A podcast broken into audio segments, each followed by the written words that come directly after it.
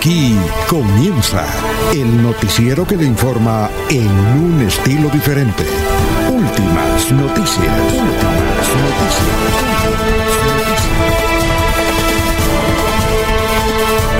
La información analizada por los expertos, sin sesgos, explicada con detalle, sin tanta carreta.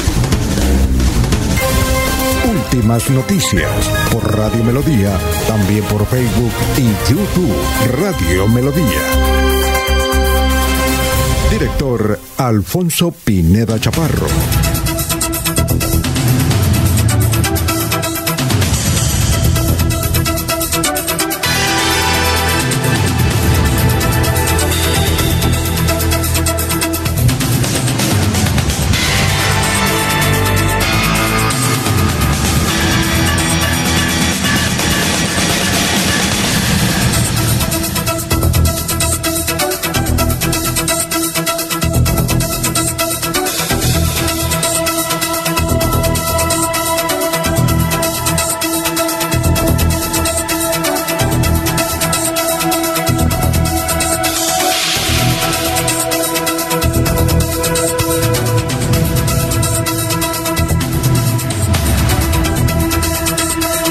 Gracias a Dios estamos con ustedes. Son las 5 de la mañana, 4 minutos. Nos abre el micrófono Arnulfo Otero Carreño para hablar por Radio Melodía 1080M. Estamos por Facebook Live, estamos por YouTube. Eh, bueno, estamos también por eh, melodía en línea.com, ahí nos pueden sintonizar.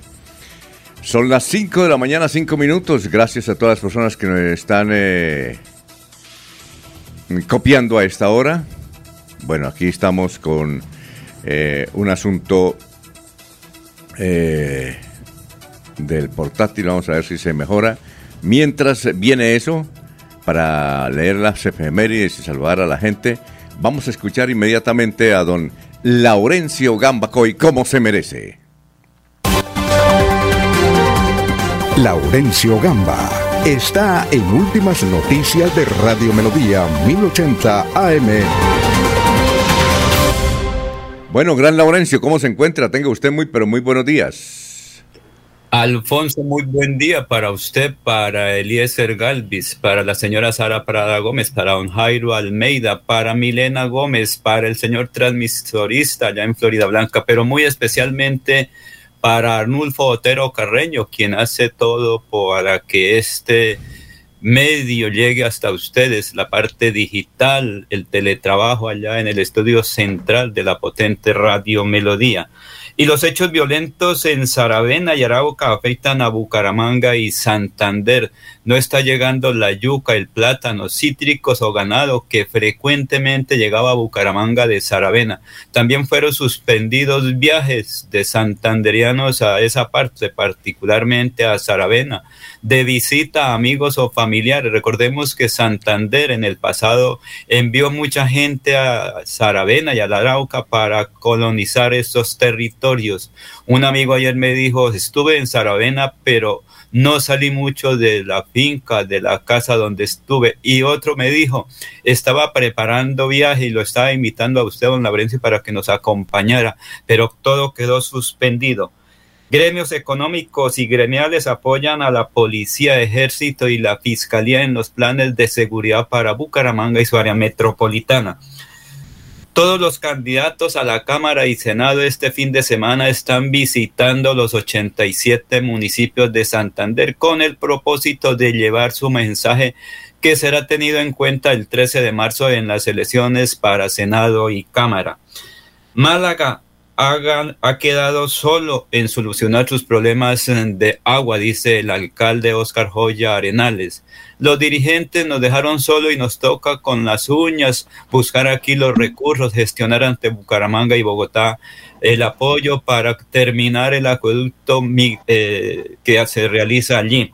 Pero la gente no responde a esta región, dicen las, eh, los dirigentes gremiales de Málaga. Todo ciudadano extranjero que cometa delitos debe ser llevado a la frontera, dicen las autoridades regionales. A propósito, más adelante el señor gobernador de Santander, Mauricio Aguilar Hurtado, hablará sobre qué piensa del estatuto temporal de migración para el caso de los extranjeros. Una, una delicia es viajar a Málaga por una buena carretera, dicen turistas, precisamente cuando el lunes se cumplen dos años ya de puesta en funcionamiento del el puente Igaura. Aquí estaba un turista que fue a Málaga y se encontró con cosas muy importantes de Málaga. Me gustó mucho la ciudad, está muy bonita. La carretera pues está más o menos, aunque todavía le falta, con verla al menos que podamos llegar allá, pues nos sentimos ya un poquito más orgullosos. Además, Puente de Itaura, una obra que nos va a dar mucho movimiento allá, como otro ambiente. Anteriormente, yo recuerdo hace unos añitos atrás, la distancia se hacía muy larga. Uno se gastaba mínimo 8 horas. A Bucaramanga puede estar uno llegando en menos de 5 horas. El trayecto se ha recortado mucho. Terminando esa carretera, ese pavimento, se abre el turismo, ahí sí un 100% en Málaga. O sea, eso sería darle vida, activar el turismo y incentivar a la gente para que vayan. La comida típica como lo más, lo más rico que hay. 10 minutos a Concepción. Come, o si quiere comer cabrito, va en 40 minuticos a Capitanejo y come cabrito, cabro sudado, unas deliciosas empanadas, unos chorizos deliciosos en San José de Miranda. Y en Málaga tenemos el mute santanderiano, los tamales, los allá, la morcilla, las panuchas, diferentes clases de dulces. Entonces eso es una delicia ir a Málaga.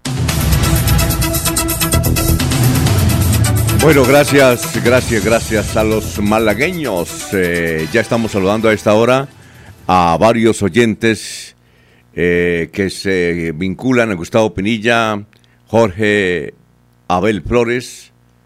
Dice buenos días para todos. Don Jorge Becerra desde Los Ángeles, California. Igualmente don Ramiro Carvajal de Deportivos Carvajal en el barrio Cabecera, don Jairo Macías eh, igualmente, don Aníbal Nava Delgado, gerente general de Radio Taxis Libres, que tiene el teléfono 634-2222. Un saludo muy súper, súper especial para Juan José Rinconosma, para Lino Mosquera, Benjamín Gutiérrez, igualmente para Pedrito Galvis, Pablito Monsalve, eh, Jairo Alfonso Mantilla. Bueno, y hoy es 21 de enero del 2022. Hoy es el Día Internacional del Abrazo. Un día como hoy, en 1823, es patentada la fórmula de la Coca-Cola. Un día como hoy, en 1905, nació Christian Dior. Ese emblema de la moda en el mundo, Christian Dior. Había una loción muy buena, no sé si todavía la están vendiendo, se llama Christian Dior. Un día como hoy, en 1976, se inaugura el vuelo de los aviones supersónicos Concorde, con una velocidad de 2.300 kilómetros por hora. Claro que estos supersónicos se acabaron, ¿no? No tuvieron mucha, eh, mucha vida los supersónicos. Se recuerda el vuelo inaugural desde eh, París a Río de Janeiro. Un día como hoy, en el 2020, aparece el primer caso de COVID en América del Sur. Apareció en Brasil hace dos años. Un día como hoy, en 1923, nació Lola Flores, la faraona. Un día como hoy, en 1941, nació José Plácido Domingo. Un, tenor, ¿no? Un tenor. Bueno, Vamos a seguir saludando a nuestros demás compañeros. Son las 5 de la mañana, 12 minutos. Don Eliezer, ¿cómo está? Muy buenos días. Don Alfonso, muy buenos días. Perfectamente. Buen clima, disfrutando de este amanecer del día viernes, su viernes del amor, nuestro viernes, del amor. Viernes del amor en Medellín, ¿no? En Medellín, sí, señor. Mm. Aquí en la capital de la montaña, la ciudad de la eterna primavera. Ah, con un clima de 18 grados centígrados, Alfonso. Tendremos eh, lluvias en alguna parte del día y una temperatura máxima de 28 grados aquí en Medellín. En nuestro recorrido por territorio santanderiano vamos al Socorro, que a esta hora registra 19 grados centígrados. La máxima del Socorro será de 30 grados. Habrá bastante sol hoy en la capital comunera. El municipio de Málaga registra en este instante 12 grados centígrados. Eh, la temperatura máxima de Málaga será 22 grados. Habrá nubosidad en este día, día eh, muy especial para los malagueños que van celebrando que su carretera cada día obtiene algunas mejoras, de acuerdo a la información que nos presenta el turista entrevistado por don Laurencio Gamba.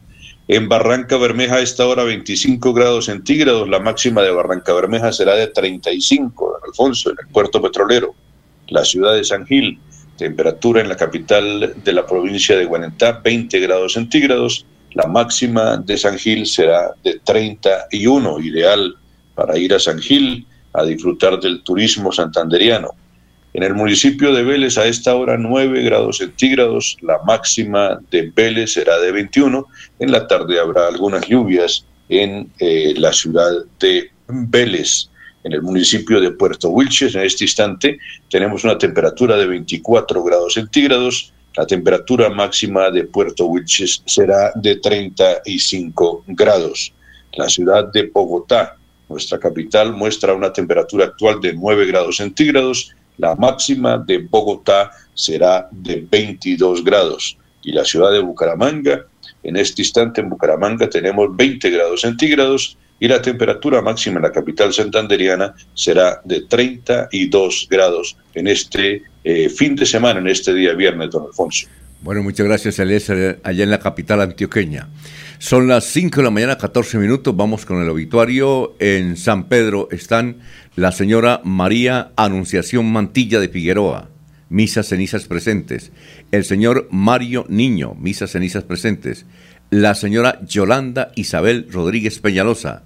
El señor Iván Mauricio Salcedo Rincón. También eh, el señor Ricardo Monilla Blanco. El señor Luis Enrique Benavides Gómez, cenizas presentes el señor Jorge Arturo Díaz Orejarena, cenizas presentes. Y en Los Olivos están, son las 5.15 minutos, están Olivia Rugeles de Traslaviña, Gabriel Valencia Chuliao, Ana del Carmen Aparicio de Pinzón. Bueno, y a las 5 de la mañana, 15 minutos, eh, antes de ir con nuestro antropólogo de cabecera y abogado, Luis José Arenas, perdón, Luis José Arevalo, eh, más oyentes, Víctor, eh, está haciendo calor aquí en la ciudad de Barranca Bermeja, evidentemente, como dicen Eliezer, 35 grados, y al mediodía se nos pone esto en 40. Germán, muy buena la transmisión ayer por Radio Melodía del triunfo del, perdón, del triunfo no, del empate, dice acá, del empate del Atlético Bucaramanga frente a Águilas Doradas. Saludo desde, la fortuna para mi compañero de estudio, Sami Montesino. Ah, bueno. Muy bien, vamos con el doctor Luis José Arevalo. Doctor, tenga usted en este Viernes del Amor muy, pero muy buenos días. Muy buenos días, estimados oyentes y periodistas del noticiero Últimas Noticias de Radio Melodía. Feliz Viernes del Amor y excelente fin de semana. La reflexión de hoy, Viernes del Amor, es de nuestro Premio Nobel de Literatura Gabriel García Márquez, y es algo que nos puede haber acontecido en algún momento de nuestra vida. Decía Gabo, en verdad hay sentimientos que es mejor que se queden en lo platónico. Y es mejor recordarlos así, irreales, inacabados, porque eso es lo que los hace perfectos. Bueno, son las 5 de la mañana, 17 minutos. Bueno, vamos con el resumen de las noticias que tenemos para el día de hoy, viernes. Rodolfo Hernández, exalcalde de Bucaramanga, concilió con el excontralor Rolando Noriega, a quien insultó en varios medios no tiene más denuncias en este sentido en la Fiscalía. Más adelante presentamos a Rodolfo Hernández cumpliendo con la orden del juzgado. Conciliaron y él tiene que decir que eh, el excontrador Rolando Noriega no facilitaba eh, la corrupción, no es un corrupto, en ningún momento se puso de acuerdo con la administración de Lucho Borges, ni en ningún momento él Rolando Noriega, trató de usar el cargo para perjudicar la administración de Rodolfo Hernández, que en ese tiempo era alcalde. Que Rodolfo le dio, le dio como, yo creo que a más de 100. Eso, ¿quién se ha librado de, de los insultos de Rodolfo Hernández? Ni siquiera su hermano Gabriel. Bueno, llegó, son las 5 de la mañana, 18 minutos, llegó lote de Sinovac y habrá vacunatón para niños. A la fecha en Santander, cerca del 45% de niños entre los 13 y 11 años ya recibió su dosis contra el COVID. A propósito, Santander, ¿cómo estamos de, cómo estamos de coronavirus? Seis personas murieron ayer y 1.519 casos, según el reporte de ayer jueves. Eso sí, los contagios van subiendo y subiendo y subiendo. Bueno, regresa la recrovía el próximo domingo en la carrera 27 son las 5.18. La recreoía. Obligatorio el tapabocas. El tapabocas. Hay gente, hay gente que dice, yo no puedo caminar ni montar en cicla con tapabocas, me ahogo. Pero les toca, les toca con tapabocas en la carrera 27, en un gran tramo en la carrera 27. Bueno, sigue la novela contra el entrenador acusado de abuso sexual. Él se defiende con declaraciones en notaría de deportistas y padres. Eh, a través de 21 declaraciones extraprocesales de deportistas y padres de familia, el entrenador Giovanni Vega eh, de atletismo busca defenderse de las acusaciones de presunto abuso sexual. A las 6 de la mañana vamos a presentar un testimonio sobre este hecho. Estén pendientes sobre este caso que ha concitado a nivel eh, nacional e internacional toda una serie de comentarios, hasta el propio ministro actual del deporte ya se pronunció en el día de ayer. Dicen que hoy se, se pronuncia el jefe de jefes, el doctor Iván Duque. Ya, pero todo mundo ha tenido que ver con esto. Entiendo que la revista Semana está preparando un documento para el próximo domingo sobre este caso en la ciudad de Bucaramanga, que es increíble. Hay mucha gente que no lo puede creer. Entonces, estén pendientes a las 6 de la mañana el testimonio sobre Giovanni Vega. Ajá. Bueno, Atlético Bucaramanga sumó, sumó de visitante ante Águilas, pero debe mejorar mucho, dicen los comentaristas. Tremenda transmisión ayer, como nos dijo ese señor de la fortuna, el amigo de Sami. Montesinos. Eh, transmisión excelente aquí a través de Radio Melodía. Por ahí escuché el partido. Bueno, Atlético Caramanga se estrenó en la Liga Betplay eh, con un empate 1-1 en calidad de visitante ante Águila Dorada en Río Negro, en un juego donde fue de menos a más, pero dejó muchas dudas, eso sí, muchas dudas. Eh, bueno, a propósito, en la ciudad de Medellín del Eliezer hay una controversia porque hemos visto en los periódicos El Colombiano, en El Tiempo, en diferentes medios, también la televisión, que salen pancartas contra el eh, arquero del Nacional, Adair Quintana. ¿Se, ha enterado de eso, don Eliezer? Sí, señor. He tenido la oportunidad de ver algunas pancartas. Eh, hablábamos en estos días sobre la manera como protestan los hinchas en eh, Bucaramanga a través de la violencia, aquí protestan a través de las vallas y parece que no están muy contentos los fanáticos los seguidores del Atlético Nacional y reclaman que se, que se cambie el arquero. Quién sabe si lo lograrán, si las directivas van a acceder a la petición de los hinchas. Pues no, no siempre se les debe dar eh, gusto a los seguidores, a los fanáticos, pero sí me parece, Alfonso, que son eh, elementos fundamentales en, en, la vida de los equipos de fútbol, ¿no? Sí, es que no solamente amenazaron al, arquero Quintana, sino a sus familiares. Porque cuando lo amenazaron a Quintana dijo, yo no le paro bolas a esa. Entonces amenazaron hasta la abuelita.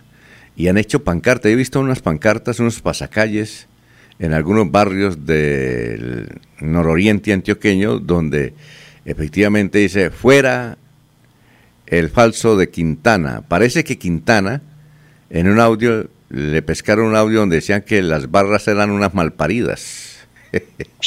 Entonces, ahí, entonces dicen, saquen el malparido. Sí. ¿Ah? Ahí sí se pone grave el asunto con los seguidores del, fútbol y del Atlético Nacional. Y parece que es buen, buen portero, yo no sé, pero me parece que es buen portero Quintana, ¿no? Me parece que sí. no tiene la boquita cerrada, ¿no? Ahí sí hay problema. Muy bien. Eh, en Vanguardia Liberal hay un artículo que dice, la familia Aguilar se quiere quedar con el Partido Conservador. Es una frase de Marco Aquiroga. Marco Aquiroga es un pensionado, fue profesor de las unidades tecnológicas de Santander, y él dice que el Partido Conservador en Santander presentó una lista de siete candidatos a la Cámara de Representantes.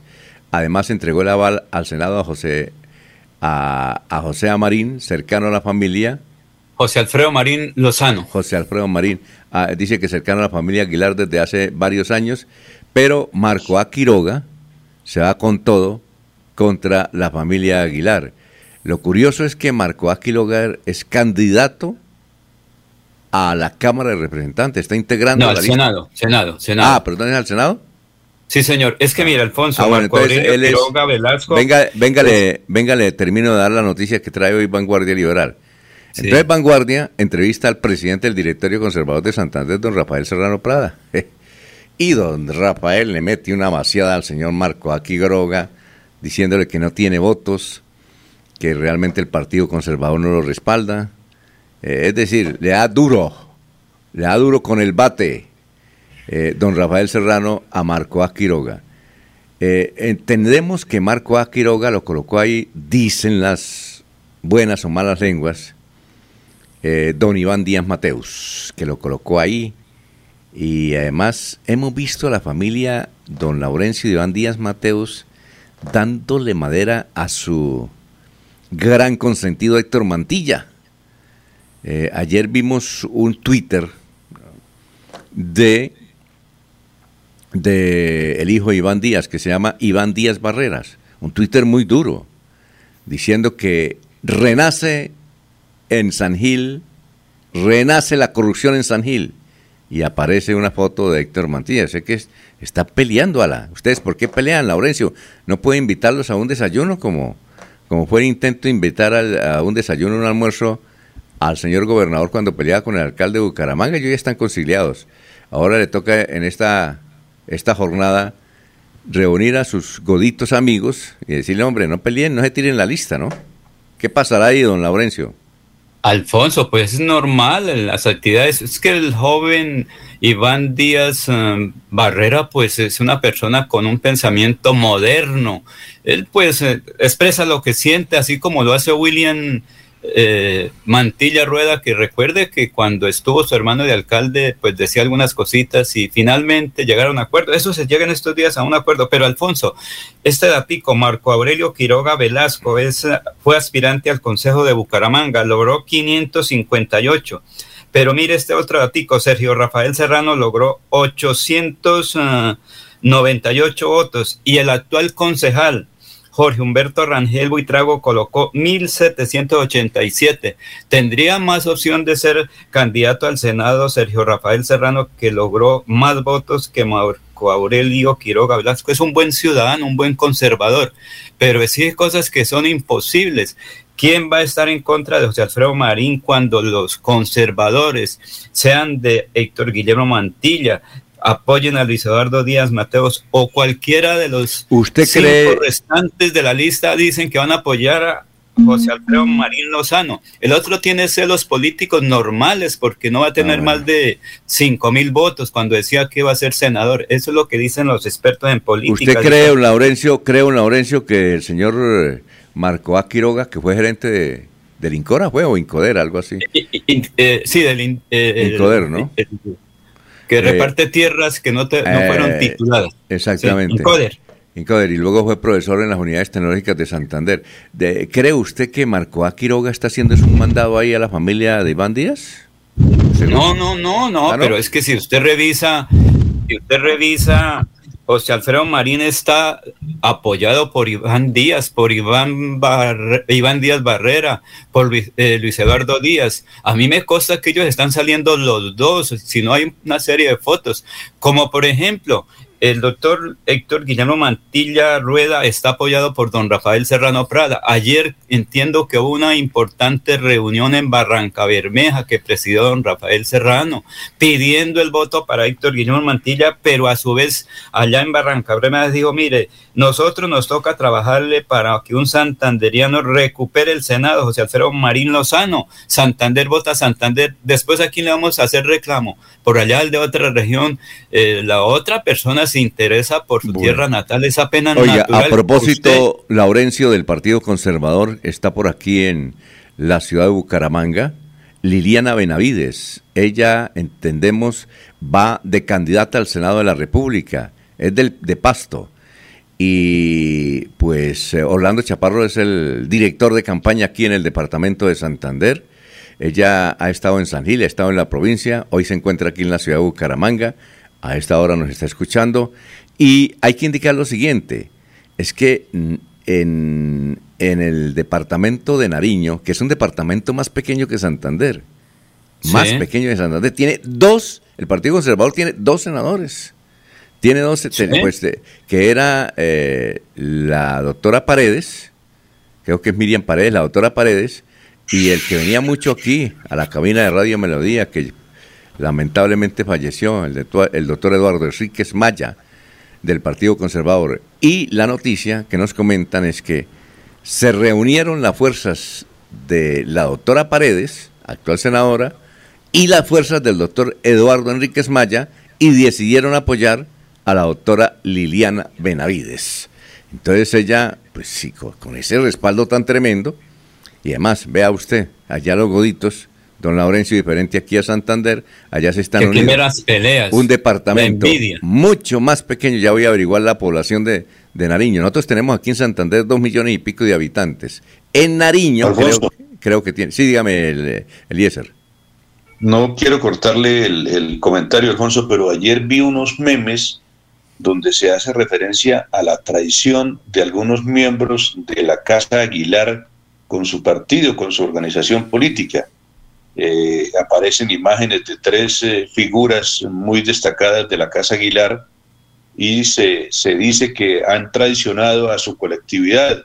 ¿Será traición o será alguna estrategia política? Eh, hacía referencia usted a que algunos de los Aguilar estaban invadiendo las huestes conservadoras. ¿Será que los quieren ubicar allí o será realmente que están traicionando a, a su, a su colectividad de los Aguilar en Santander. Oiga, eh, precisamente yo tengo por ¿Y aquí... quiénes son esos tres? Sí, ya, ya los busco. Ese es un meme que circuló mucho en las redes sociales. ¿Sí? Eh, ah, por ahí está Jorge. Ahí está Jorge también, ahí está Jorge. Ah, bueno, ya, entonces mientras buscamos, mientras yo busco el meme Don Eliezer, vamos a saludar a don Jorge Caicedo como se merece. Jorge Caicedo. Está en Últimas Noticias de Radio Melodía 1080 AM. Bueno, don Jorge, ¿cómo se encuentra? Hoy viernes del amor, ¿qué más que ha habido? Don Alfonso, muy buenos días. Como siempre, feliz de compartir con ustedes este espacio de últimas noticias y por supuesto de llegar a toda la audiencia de Radio Melodía en este vigésimo primer día del año y con cifras que son noticia a esta hora, por ejemplo, complementando la información sobre la vacunatón para niños que se aproxima este fin de semana, em, llegaron a Santander 68.400 dosis del biológico de Sinovac contra la COVID-19. Estos biológicos serán repartidos a partir de hoy en todo el departamento para eh, que sean aplicados durante el fin de semana. En Barranca Bermeja se anunció una vacunatón el próximo lunes 24 de enero para recibir a los estudiantes del puerto petrolero que regresan a las aulas en sus siete comunas y el corregimiento del centro. Estarán disponibles aplicando dosis de primera, segunda y tercera aplicación para estudiantes, docentes y padres de familia. Allí en la puerta de los colegios se realizará esta vacunatón en Barranca Bermeja. El dato es que los 82 municipios no certificados de Santander regresarán a, eh, recibirán en sus aulas cerca de 137 mil estudiantes. La población, como usted lo dijo, de, estudiantes, de, jóvenes, de niños de, de 3 a 11 años, tiene una baja cifra de vacunación, son cerca del 45% en el rango de edad que ya tiene el biológico y es necesario que esta, esta cifra aumente y por supuesto se realizará este fin de semana con la llegada de estos biológicos de Sinovac. Bueno, don Eliezer, antes un dato adicional, don Alfonso, eh, escuchaban editar la población de Nariño. Sí. El total para el censo del 2020 Nariño tiene una población de 1.627.589 habitantes. Ah, bueno, nosotros le llamamos como 600.000 habitantes. Y un departamento de Nariño tan pequeño tiene el Partido Conservador dos senadores actualmente. Eh, Santander está llegando a los 3 millones. Bueno, listo, entonces tiene la mitad, exactamente. Y, Santander, ni un senador ni un representante. ¿Por qué? Porque los goditos se pasan peleando y lo están demostrando en esta campaña. En vez de unirse, el señor Quiroga comienza a darle duro al, al Partido Conservador. Y eso es una pelea que eso de alguna manera de alguna manera afecta eh, alguna manera afecta los intereses del partido en materia de votación. Pero Laurencio sí Laurencio ahorita ahorita después de los comerciales eh, vamos a seguir hablando sobre el tema que está apasionante pero ya encontré Eliezer eh, al meme que usted se menciona dice los tres caínes y mencionan que los tres caínes que estaban en la familia Aguilar y ahora están en otros partidos son Ricardo Flores eh, que evidentemente fue el director de las TIC, muy amigo de la familia Aguilar, renunció de eh, la gobernación de Santander, ahora está trabajando en la alcaldía de Florida Blanca. Y uno supone que, como lo dice aquí otro, otro mensaje de un oyente, está trabajando con la fórmula Jaime Durán al Senado y este muchacho Rueda a la Cámara de Representantes. También renunció, eh, también renunció Efraín Pardo, de la Secretaría del Interior, de Efraín Pardo está trabajando con Óscar Villamizar, creo que es de los directivos de Óscar Villamizar de una campaña, y Rafael Valero. No sabemos Rafael Valero en qué partido está. Usted sabe, Laurencio, en qué partido, en qué, en qué grupo está. Rafael Valero era funcionario también de la gobernación, eh, muy amigo de los Aguilar y renunció. ¿Sabe usted qué partido está ahora, don Rafael Valero? Es posible que esté con el senador eh, Jaime Durán y con la Miguel Ángel Pinto. Ah, está con Miguel Ángel, ah, está con Miguel Ángel Pinto. Ah, sí, sí, sí, sí. Miguel Ángel Pinto. Él es muy amigo de la Casa Tavera. Ah, muy bien, perfecto. Vamos a una pausita. Son las... ¿Sí? le dañó el desayuno a alguien.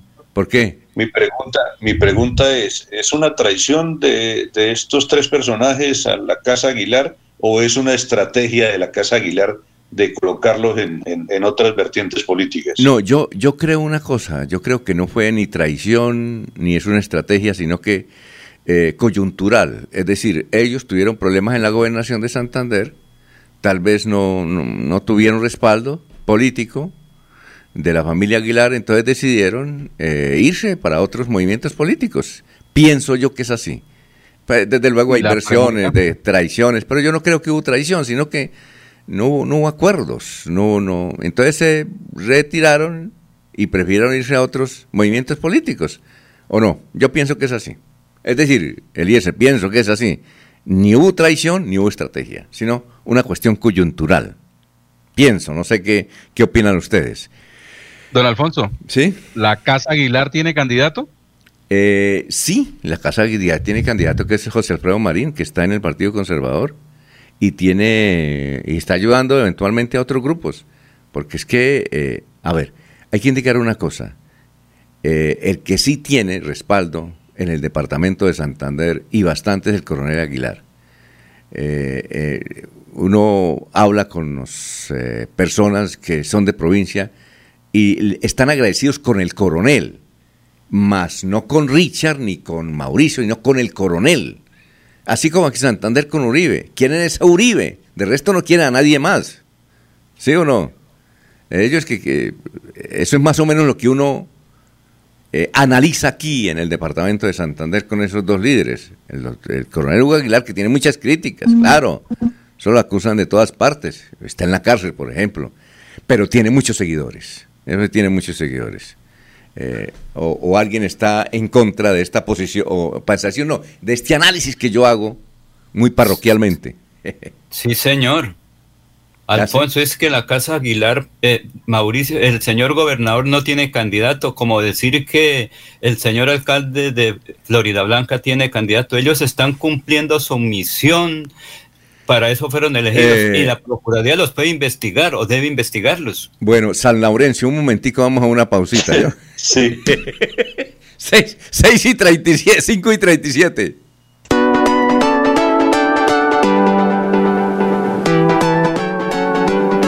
Melodía, Melodía, Radio Sin Fronteras. Escúchenos en cualquier lugar del mundo. Melodíaenlínea.com es nuestra página web. Melodíaenlínea.com.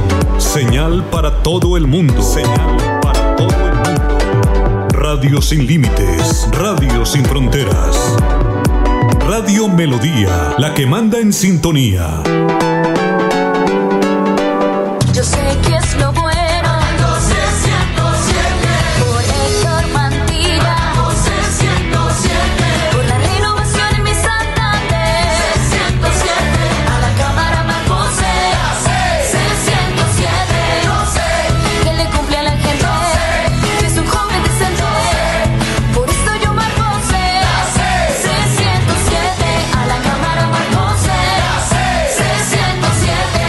Conservador. Publicidad política pagada. La Feria Escolar Cajazán llegó recargada. Bono escolar, descuentos y promociones, grandes opciones de crédito, más de 120 parqueaderos y muchos beneficios más. Ven al supermercado Cajazán, Puerta del Sol y recarga tus hijos para el nuevo año escolar. Aplican condiciones y restricciones. Promoción válida hasta febrero 28 del 2022. Vigilado Supersubsidio. Llegó recargada. Se va la noche y llega últimas noticias. Empezar el día bien informado y con entusiasmo.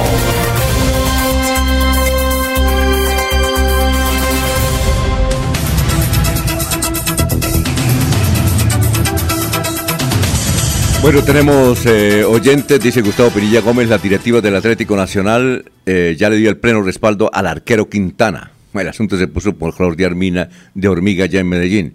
Eh, igualmente dice por aquí, dice Gustavo Pinilla, dice por aquí en Girón estuvieron nuevamente los drogaditos en moto haciendo piques. A ver, un momentico, que es que me llegan cada rato mensajes y, y me, me gira bueno, por aquí nuevamente estuvieron los drogaditos en moto haciendo piques y perturbando el descanso de los residentes en el barrio del Poblado de Girón. Lorena Sánchez, muy buenos días. Saludos desde Lizama, Vereda, Buenavista. Ah, bueno, que desde Lizama. Oye, hay gente, gente que nos escucha mucho en el sector de Barranca, de La Fortuna. La Fortuna, eh, Jorge, ¿eso es de Barranca o de Puerto Wilches? Jorge. Eh, Barranca Bermeja, Barranca, Bermeja, don Alfonso. Bueno, Jorge Hernández dice, ya la ciudadanía se cansó de los mismos con las mismas. El Partido Conservador de Laurencio no tiene fuerza. Marco Aurelio Quiroga ha sido militante y muy disciplinado en el partido, a diferencia de Marina, quien no le alcanza para llegar a Sigan, que es el candidato del clan Aguilar. El pelado Mantilla tiene vallas y plata para votar, pero son azulitos desteñidos. Me comentaron ayer en Florida que un candidato a la Cámara está pagando votos por familia inscrita a salario mínimo. Será cierto, pero el Partido Conservador no saca ni senador ni representante, no hay lista. Muy bien, bueno, ahí están los mm, siguen los comentarios de los oyentes, unos a favor y otros en contra. Aquí Juan de Dios Ortiz nos escribe desde el barrio Sagrada Familia de San Gil, los escucho todos los días y a esta hora puedo decirles que Héctor Mantilla va muy bien, diferente a lo que dice su amigo dice Iván Díaz Barrera. Bueno, ¿qué me va a decir don Laurencio para seguir con el resumen de las noticias? Hay que hacer claridad. Ninguno de los 87 alcaldes de Santander legalmente puede hacer política porque fueron elegidos. Ningún gobernador puede hacer política porque es que el ciudadano del común y corriente tiene su cédula y seguidores. Porque ¿quién eligió a un gobernador? Pues un ciudadano, no son votos del Internet ni de todas esas cosas. Ahorita la gente puede opinar, todos son opinadores. Eso es como con la selección Colombia ganó, qué berraquera. Si pierdes, no, fueron malucos, todos son técnicos. Ahorita todos son eh, voceros políticos de los partidos, yo quito, pongo, eso que no hemos ido a la triada, porque ahí sí, ahí sí tienen la lista de los siete que salen y el resto son quemados, Alfonso. Bueno, eso es sobre la internet, sobre la palabra, pero todo acontecimiento se cumple es el 13 de marzo. Yo no creo. 4 de la tarde, resultados como en el fútbol. Sí, Laurencio. Sí, claro, Laurencio, pero déjese hablar. Yo no creo que ningún gobernador y ningún alcalde de Colombia esté haciendo política. Me gustaría saber cuál alcalde y cuál gobernador no está haciendo política. Me gustaría. Hasta nosotros estamos haciendo política. Bueno, es, mire, ahí tengo llamaditas, Alfonso, sí, sí, claro. es que... Eh, seguramente algún alcalde diciendo yo no estoy haciendo política y hay que creerle. A la gente hay que creerle. Bueno, vamos con otro, eh, otra información. Escenario deportivo reemplazará al matadero. Este es el municipio de El Socorro. Un saludo para Claudia Porras Rodríguez, alcaldesa socorrana. Ayer nos escribió un mensaje, por ahí de vez en cuando, cuando las reuniones me lo permiten, los escucho. Dice eh, que este escenario deportivo reemplazará al matadero. ¿Sabía usted, don Jorge, que trabajó muchos años en el Socorro? ¿Dónde queda el matadero del Socorro? Sí, señor, quedaba hacia el costado occidental del municipio, sí, hacia la parte baja del municipio del Socorro. Bueno, pues. Eh, allí está ubicado el matadero municipal. Pues la hermosa Claudita Porras, alcaldesa, nos dice que será demolida la estructura en el barrio que se inició para dar paso a la construcción de un coliseo deportivo, un proyecto con el que la administración pretende dar continuidad a la recuperación de todo un trayecto que inicia en San Victorino, zona céntrica del municipio. ¿ah? Sí, señor, ahí sobre la carretera principal, la que lleva de de Bucaramanga a Bogotá, en sentido norte-sur, a mano derecha comienza el descenso por el sector de, San Victorino para llegar hacia el matadero municipal. Eh, ella dice... ¿Sí? Sí, señor. Pero, ¿qué se puede decir sobre ese tema? Eh, ¿Socorro tiene otro matadero o, queda sin matadero el municipio del Socorro? No sé, el matadero más cercano al Socorro es el de Oiva. Sí, sí, sí, sí, que la mayoría de pueblos de esa zona deben sacrificar en Oiva. Sí, señor, sí, señor. Entonces, no, no, no, no, no, no sabría decirle con esta hora si, si lo que se busca es que eh, se construya un nuevo matadero o, seguirá siendo el de Oiva el, el, regente para toda esa región del sur de Santander. Bueno, la doctora Claudia dice que se trata de un proceso de cambio de dinámica para la población que vive en Naranjitos. ¿Sabe dónde quedan Naranjitos? Que veía como, como el matadero se había transformado en un foco de inseguridad. ¿Existían naranjitos en su época o no, Jorge, no? Sí, no, el barrio se e incluso el barrio Naranjito se, se forma en torno al matadero municipal. Bueno, perfecto. Pues, sí, todas las personas que recién allí pues eh, estaban vinculadas de alguna manera a, la actividad del matadero. Por ese sector corría, cuando era niño, un oyente, Omar Lenguer, que, es rector de las unidades tecnológicas. Él es de el Socorro, ¿cierto? ¿O vivió? Sí, señor. Bueno. Sí, señor, socorrano. Creo que su padre tenía una ferretería, algo por el estilo. Relojería. Ah, relojería. Ah, bueno. Y ellos son muy expertos en eso. Eso sí, como la cosa suiza, los relojes suizos, recuerda. Ese era el que entregaba, llegaba usted con el reloj medio dañadito, que tenía mal a la hora, se lo arreglaban, se lo ponían al estilo inglés, Alfonso, pero un datico, es que unos amigos suyos van en camino hacia el socorro con, bueno, digámosle en concreto, con Héctor Guillermo Mantilla Rueda en campaña, ellos están trabajando, me dicen que nos están escuchando ahí en el Alto de Aratoja, que van trabajando, que muy bien, pero que también recuerdan que el próximo miércoles es la Convención Conservadora Nacional y en la Casa Conservadora van a instalar los eh, centros para la convención el próximo miércoles cuando será ratificada la aspiración presidencial del doctor David Barguil y de José, Alfredo Marín Lozana al Senado por Santander para recuperar el Senado y dos cámaras. Me dice, estamos trabajando. Bueno, hay normal que la gente nos critica, pero esto es con trabajo, esto no es con estampitas de cualquier santo, sino con trabajo de carne y hueso, buscando los boticos uno a uno por Santander. que con humildad trabajen, pero que otros, que no se pongan a pelear entre ellos, como lo están haciendo ahora públicamente en ese enfrentamiento que tiene con Marcos Quiroga y la familia de la Casa Díaz Barreras, que parece que no está conforme con la dirección del partido y entonces está provocando estos enfrentamientos. A nivel nacional. Le digo, es que el domingo van a repartir bastante ponqué allá en Guacamayo y contratación. Será el cumpleaños que le van a celebrar a Héctor Guillermo Mantilla Rueda. De pronto es que está celoso el señor profesional Marco Aurelio Quiroga que, Velasco, que sí tiene una importante hoja de vida, puede ser ministro, eso sí, tiene hoja de vida, yo lo conozco personalmente. Ah, bueno. A nivel nacional, estas son las noticias más importantes. La primera planta de vacunas en el país se empezará a construir el 4 de febrero. señor ministro de Salud, Fernando Ruiz, informó que el próximo 4 de febrero el presidente Duque dará inicio al proyecto de la primera planta de producción de vacunas en el país después de dos décadas de anunciada. Y esta, la Corte empata en votación sobre casos de aborto. Un conjuez tomará la decisión definitiva. La sala plena de la Corte Constitucional no pudo llegar a una decisión sobre las dos demandas que piden la despenalización del aborto en Colombia. La votación quedó empatada 4-4 en cada caso. Un conjuez tomará la decisión definitiva. Y sobre COVID a nivel nacional, ha crecido el número de personas que mueren. Ayer murieron 190 personas en Colombia por el COVID y los aumentos en el contagio, 3.506 casos. Aumentan los contagios superando los 30.000 diarios, con mayor cantidad de casos en Bogotá. Las muertes siguen altas, aproximándose a las 250 de esas en el Valle. Y la vicepresidenta Marta Lucía Ramírez dio positivo por COVID por segunda vez. La también canciller colombiana informó eh, anoche que se contagió por segunda vez, aunque dijo que los síntomas son leves y sigue trabajando a distancia. La salvó la vacuna. Y a nivel internacional, esta es una buena noticia para Santander y Colombia, el milagro económico de los chinos que le están haciendo a Maduro, la toma de PDVSA por parte de la gigante china National Petroleum Corporation, rindió frutos y finalmente la economía empieza a despegar después de ocho años de debacle, dice la información. Eso es lo que la noticia más importante en Estados Unidos.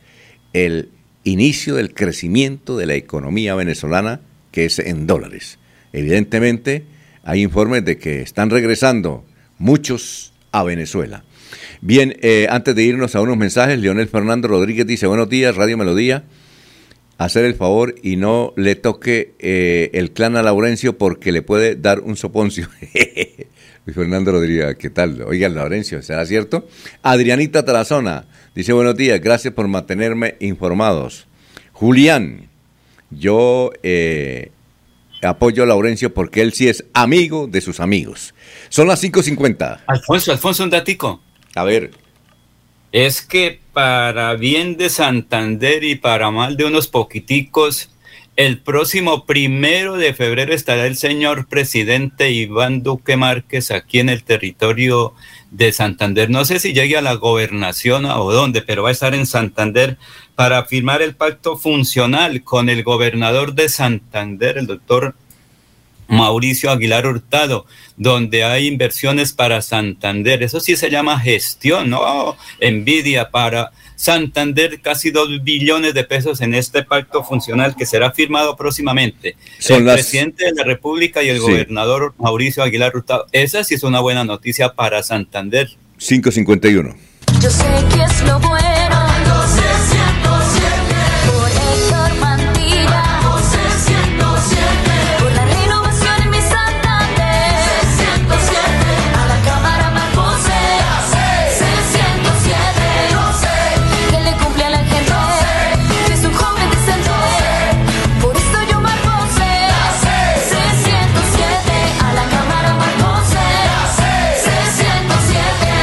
Conservador. Publicidad política pagada. Mirador del Madrigal, un lugar exclusivo para vivir a tan solo 40 minutos del área metropolitana. Mirador del Madrigal, 300 lotes de 1.250 metros cuadrados con la más completa zona social en el corazón de la bella Mesa de los Santos. Suba y se pare con 5 millones de pesos. Suba y se pare con 5 millones de pesos. Mirador del Madrigal, un nuevo proyecto de Hacienda del Madrigal. WhatsApp 301 643 0011 300 301-643-0011. Comercializa Incomesa.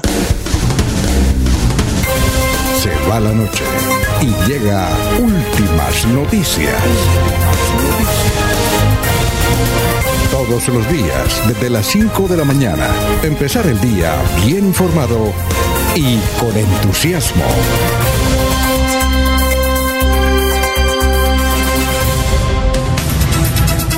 Vamos, y vamos a las 5 de la mañana, 52 minutos con el historiador, pero antes del historiador aquí hay otros oyentes.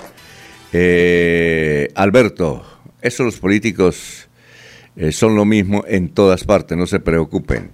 Viviana Delia Uribe Antilet dice que pasa en Valdivia, que siento carro y policía desde muy temprano. Esto debe ser del Perú. Aquí nos llegan muchos mensajes del Perú, porque allá en el Perú en Lima y en Arequipa y en Trujillo hay una emisora también tan potente como Radio Melodía, que se llama así, Radio Melodía.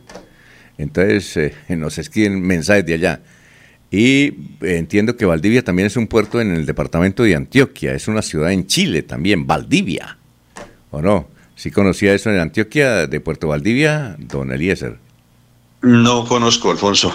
No sé dónde, dónde está ubicada. Es que como Antioquia tiene tantísimos municipios, ¿no? Hay muchas Valdivias, no solamente en Colombia, sino en Sudamérica. Eh, entiendo que Valdivia también es una pequeña población por allá en el occidente colombiano. Entonces, eh, leo el mensaje porque así llega. Viviana Delia Uribe Antilef, que pasa en Valdivia, que siento carro y policía desde muy temprano. Esto debe ser de Antioquia, ¿no? Debe ser de Antioquia. Bueno, eh, William Mancilla no William Mantilla, no William Mancilla. Buenos días, gracias por mantenernos informados desde la vereda Bolarquí, Alto Corregimiento 2. Gracias por la sintonía. Bueno, vamos con la historia ahora a ver qué sacamos de las noticias de hace 50 y 25 años en Santander y en Bucaramanga. Carlos Augusto González, tenga usted muy buenos días. Buenos días a la mesa de trabajo y a los oyentes. Hace 50 años esta fue la noticia más importante en Santander. Arribó al departamento el director del Instituto Geográfico Agustín Coasi Julio Maña Carrizosa. El alto funcionario visitará los municipios de Eta de California con miras a realizar un estudio del vasto potencial minero que poseen ambas poblaciones. El alcalde de Bucaramanga, José Luis Mendoza Cárdenas, viajará a Medellín para asistir a la inauguración de la planta de tratamiento de basuras e inspeccionar el funcionamiento de las empresas públicas de la capital antioqueña. Y hace 25 años fue noticia lo siguiente. La gobernación adjudicó los estudios de fase 1 para la construcción de la supervía Bucaramanga-La Gómez. El contrato fue otorgado al consorcio conformado por las firmas Jodeic Limitada e Intersa S.A., informó el secretario de Transporte e Infraestructura Vial Departamental, Edgar Cote Gravino. La secretaria de Salud de Bucaramanga, Isabel Osorio de Mosquera, pidió a la ciudadanía colaborar para superar la epidemia de cólera que afecta a la región. Informó la funcionaria que todos los hospitales de la ciudad han intensificado la vigilancia epidemiológica y las campañas de prevención de la enfermedad. Cordial saludo a todos. Siga usted, don Alfonso. Bueno, muchas gracias, muy amable. Son las 5 de la mañana, 55 minutos. Hace 50 años se estaba hablando ya de la cuestión minera. Y hace 50 años, y no hemos podido lograrlo, se estaba hablando del basurero. Vea usted, eh, cosas que pasan. A ver, don Laurencio, ¿qué recuerda usted de, de esa historia de las noticias? Alfonso, pues eh, hablar que hace 50 años eh, llegó a Bucaramanga una delegación para mirarlo de California, lo de Beta, lo que siempre has dicho, explotar el oro de esa región, llevasen los recursos y que allá queden más pobres que lo están ahorita, porque allá están viviendo. Debajo de cada casa hay una cantidad de dinero, obviamente, allá en la, como dicen, en la beta del corazón de la montaña, pero hay que dejarlo quietico allá. Y luego la gobernación, el trabajo hacia la Gómez. Recuerde que esa fue otra obra que se proyectó se pensaba realizar, pero ahora con la ruta del cacao, pues ese es el, resultado. Faltó organización, faltó decisión de los santanderianos para buscar esa otra vía que era muy rápida aquí por Café Madrid y salir a la Gómez por, eh, por eh, eso es cerca Puerto Vilches, la tierra de Jorge Caicedo. ¿Qué conoce más datico sobre eso? Bueno, perfecto. A ver, don Eliezer, ¿qué recuerda usted de esas noticias de hace 50 y 25 años? Pues lo mismo que hemos comentado, Alfonso, la gestión que hizo hace 50 años o la visita que hizo José Luis Mendoza como alcalde de Bucaramanga a Medellín para ver cómo operaba el sistema de, de los residuos sólidos, el sistema de las basuras, llevarlo como enseñanza a Bucaramanga y ponerlo en práctica. 50 años después, seguimos con el lío del Carrasco y lo que eh, dice Laurencio, la vía de la Gómez, así como la vía por el Alto del Escorial, eh, proyectos que se quedaron en eso simplemente, en proyectos, ninguna realidad para el territorio santanderiano. Muy bien. Recordar, eh, don Alfonso, que esta, esta vía por la Gómez es lo que se, se lleva a llamar como la, la supervía y era aprovechar el corredor eh, trazado por el, ferrocarril entre Bucaramanga y Puerto Wilches para volverlo carreteable y, poder pues comunicar a, la capital del departamento con Sabana de Torres. Ah, muy bien. Eh, Se habló muchas veces que esa vía de la Gómez, Jorge, era la alternativa para sacarle sacarle el quite a los coluviones o a todo esto, toda esta inestabilidad que se presenta bajando por la renta, ¿no? Oye, ¿y, esa vía está?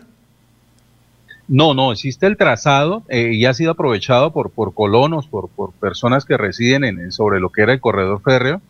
Eh, se ha aprovechado como, como, como carreteable, pero es pues, como una vía terciaria. ¿sí? Eh, tener en cuenta que, que, todo lo que era el trazado ferroviario se levantó, no existen ni los polines, ¿sí? y entonces pues se aprovechó la apertura de, ese corredor para, para, comunicar a algunas comunidades que están asentadas eh, sobre estas zonas. Pero sí se llegó a pensar con esa supervía eh, se le daría el quite a esos columbiones a, eh, en, el sector de, de, de comer, de, la renta y toda esa, de la renta y eso sí. Y, y era como la, la, manera rápida de conectar a Bucaramanga con la troncal de La Paz hoy en día conocida como como la ruta del sol muy bien, nos dice Carmelisa Balaguera, 50 eh, años perdidos, todo pasa y nada queda. Gustavo Penilla Gómez, los conjueces de la Corte Constitucional son Juan Carlos Senado y Julio Andrés Osa, son quienes definirán la despenalización del aborto.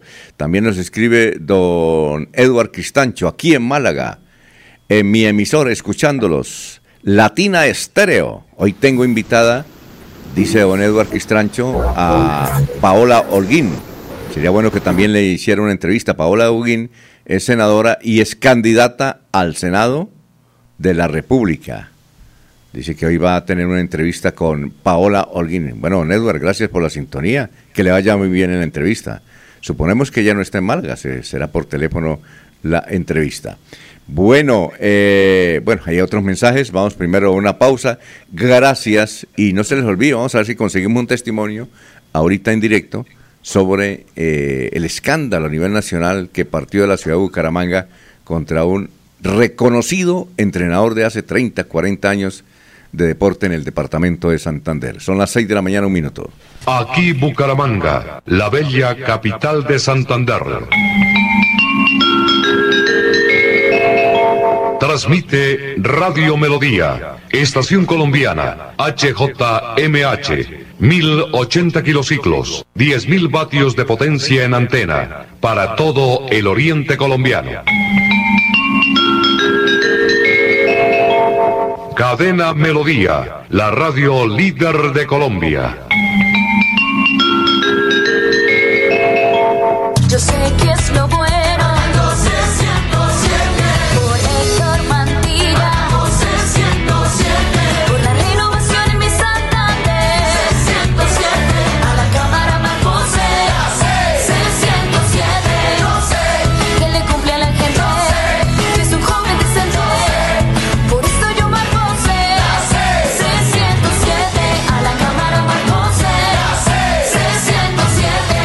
Conservador. Publicidad política pagada. En la radio también estamos luchando contra el COVID-19 y es por ello que algunas emisoras se han silenciado. Superando enormes dificultades, en Melodía seguimos al aire.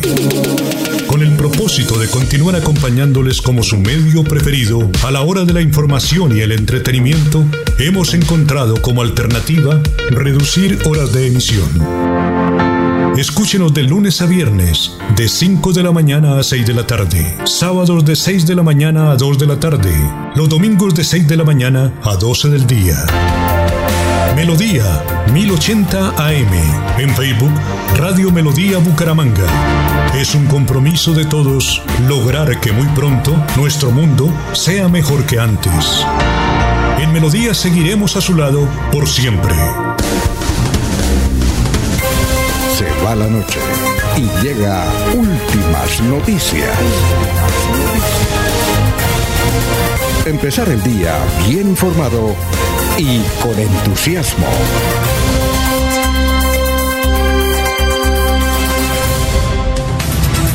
Bueno, son las 6 de la mañana, dos minutos. 6 y dos minutos, estamos en Radio Melodía. Eh, Germán eh, Martínez nos escucha desde el barrio La Victoria. Alberto desde el barrio San Francisco. Eh, Juvenal Peña desde el kilómetro 8 vía a Pamplona. Los escucho todos los días. Bien, gracias. Vamos a hablar del el entrenador Giovanni eh, Vega, que es el centro de atención hoy en Colombia. Eh, en los principales medios aún se sigue titulando las denuncias que varias generaciones están haciendo contra Giovanni. Pero hemos encontrado, aunque él ya fue a una notaría y llevó muchos testimonios de padres de familia, de deportistas a nivel nacional e internacional, que apoyan el trabajo y sobre todo aplaudían la pulcritud de Giovanni Vega. Tenemos un testimonio aquí cercano, que es una de las personas que lo conoce bien y que se ha aventurado a respaldar a Giovanni Vega. Es un dirigente del deporte en el departamento de Santander que ha convertido su edificio donde vive eh, en un escenario semillero de deportistas que están triunfando en Europa. Recordamos a Rentería, ese jugador, y cada rato él nos llama y nos dice, vea, este jugador está triunfando en la liga de Estados Unidos, en la liga eh, de Inglaterra, en la liga de tal país, eh, otro país europeo. Ese lo entrené aquí y tengo las foticos. Generalmente son personas de color, como decimos aquí cariñosamente, son negritos, que él los apoya y los ha sacado adelante y ahora están triunfando. Eh, y también ha entrenado a muchos eh, deportistas, ha colaborado con los periodistas en materia de deporte cuando tienen sus eventos internos de las agremiaciones. Se trata de un hombre ya pensionado que tenía, eh, que hizo construir ahí en, en el barrio donde vive, en el barrio Santana, el Coliseo Los Feos. Se llama así, el Coliseo Los Feos. Estamos hablando de un oyente permanente aquí en Radio Melodía y Juan José Rincón Osma. Don Juan José, ¿cómo está? Muy buenos días. Eh, Alfonso, muy buenos días. Muy buenos días para usted, para todos sus compañeros de la mesa de trabajo, Laurencio, Jorge, nuestro amigo David. Sí, Alfonso, estamos pendientes de, de la noticia que se está presentando en cuanto a Giovanni Vega. Bueno, ¿cuál es su relación? ¿Qué conoce usted? ¿Cómo se hizo amigo de Giovanni Vega? Pues yo me hice amigo del, doctor Giovanni Vega, del profesor Giovanni Vega, cuando él fue profesor mío en 1973 en el Instituto Colegio, el, Instituto Colegio Santanderiano era el colegio nocturno. Él fue mi profesor de español en el sexto año. Y de ahí viene la amistad con, con el profesor Giovanni, después estuvimos en la parte deportiva y hemos venido eh, pues siempre hablando con él, con su familia. Soy muy amigo de su señora esposa, de una de sus hijas también, Alfonso. Muy bien, eh, nosotros no habíamos escuchado hasta ahora alguna denuncia, siquiera algún reclamo de alguien contra eh, esto que es una institución, Giovanni Vega. Por ejemplo, aquí Gustavo Pinilla Gómez nos dice, cuando yo llegué a trabajar a Vanguardia en 1980, hace 42 años, ya era técnico de atletismo. Me gustaría conocer su concepto. ¿Qué opina usted, Gustavo Pinilla Gómez, de Giovanni Vega? Pero lo más curioso eh, de don Juan José Rinconosma es que usted haya dicho que tal vez eh, la gente de la derecha le está cobrando su, su pensamiento político a Giovanni Vega por porque es un hombre de izquierda. ¿Nos quiere ampliar eh, esa percepción que usted tiene? Bueno, el, el profesor Giovanni, de cuando era nuestro profesor, era declamador, era un, era un, le gustaba la poesía. Y nosotros estudiantes en ese tiempo, en el 73, íbamos al salón del colegio a ver cómo declamaba la poesía. Y siempre declamaba a la izquierda, siempre era poesía de la crítica. Se nos parecía tanto al indio rojo, Giovanni, porque nos, nos movía a nosotros. Y él no ha cambiado este pensamiento. En los escenarios deportivos, ya sea en el patinaje, que yo estuve acompañándolo, en el atletismo lo mismo, es una persona rebelde, una persona izquierdosa, una persona que no se come todo entero. También le ha gustado mucho la política. Hace muchos años, Giovanni Vega nos ayudó, por en el año 82. Y Giovanni también en la liga de atletismo ha sido un crítico. Por este motivo, con tantos títulos que él ha tenido, con su patinaje, con su atletismo, nunca ha sido tenido en cuenta como profesor, como entrenador de la Selección Colombia. Y ahora también tengo entendido que como viene la cuestión política y como viene la elección del nuevo presidente de la Liga de Atletismo, eh, yo creo que por ahí también va la cosa, porque no sé, porque no he hablado con él, pero lo que yo he escuchado es que se hace la elección y como que él lleva candidato. Entonces lo están atacando por todos los lados y qué tristeza que para llegar a un cargo las personas se utilicen y llegan hasta lo más bajo de llegar a, dañar la hoja de vida, a dañar su familia. Pero les quiero contar, él es una familia bastante unida. La señora esposa, sus hijos, lo quieren mucho porque es un tipo entregado a su familia y al deporte, Alfonso.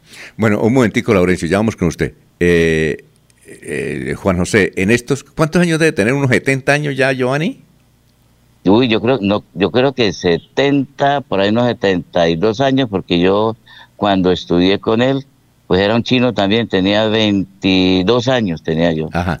Bueno, eh, en, esto, en esta carrera deportiva que usted ha compartido con él, ¿tuvo algún reclamo de alguien, alguna muchacha, eh, algún padre de familia por el comportamiento de Giovanni?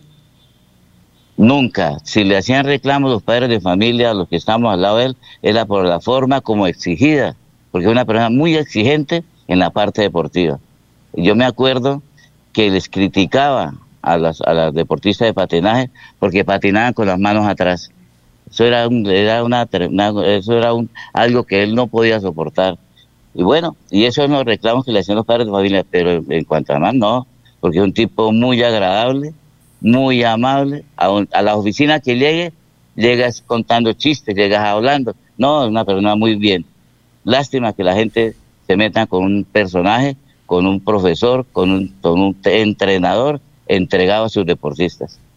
Muy bien, a ver, don, eh, don Laurencio.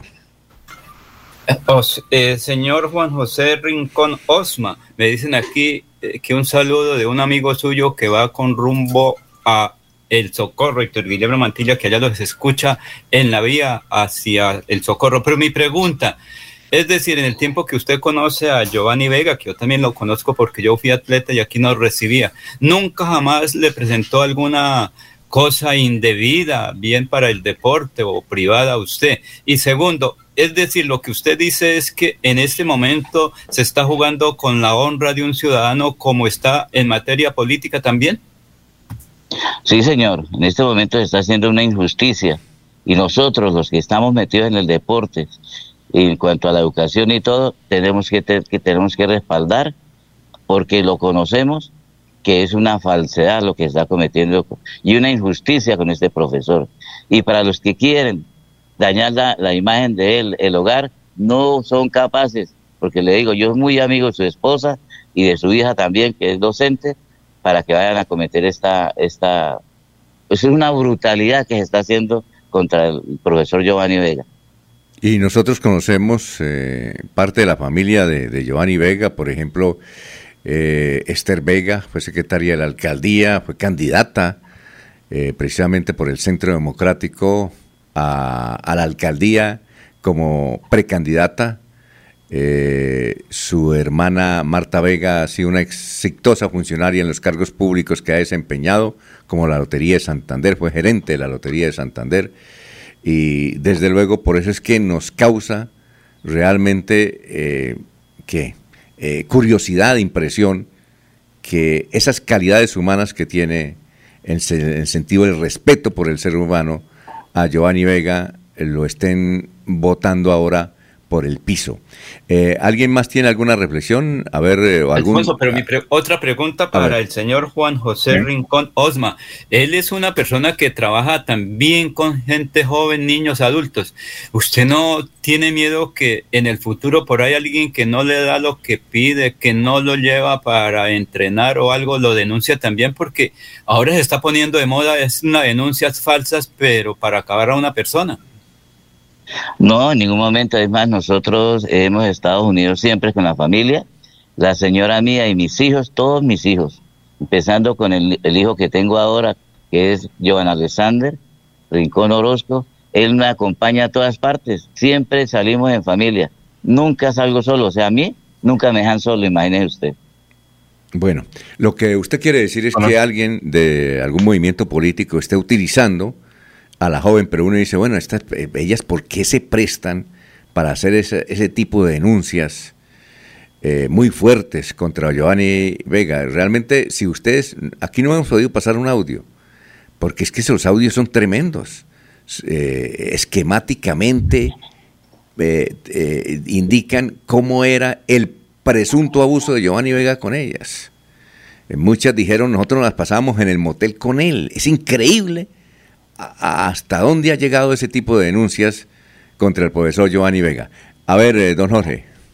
Don Alfonso, con los buenos días para el señor eh, Rincón Osma. Esto, esta situación que se ha dado con, con Giovanni Vega eh, también ha permitido que otras voces desde otros sectores del deporte en la región manifiesten también en presuntos casos de abuso. Por ejemplo, en la Liga de Voleibol se habla de un, un entrenador a quien eh, fue necesario expulsarlo, eh, eh, tanto en la actividad deportiva dentro de la liga como, como su labor como docente de, la Escuela Normal Superior de Bucaramanga por una situación similar. Igualmente hay quejas de la liga de boxeo donde se denuncia también a un entrenador por, por presunto abuso sexual. Y en el caso de, de la liga de atletismo, la que tenemos un, pues como tema central de, esta entrevista, eh, se habla que el señor Vega eh, tiene una inhabilidad por 10 años para contratar por el Estado por una sanción de la Procuraduría. Esto, eh, usted está alegando que son, que esto se ve a intereses políticos.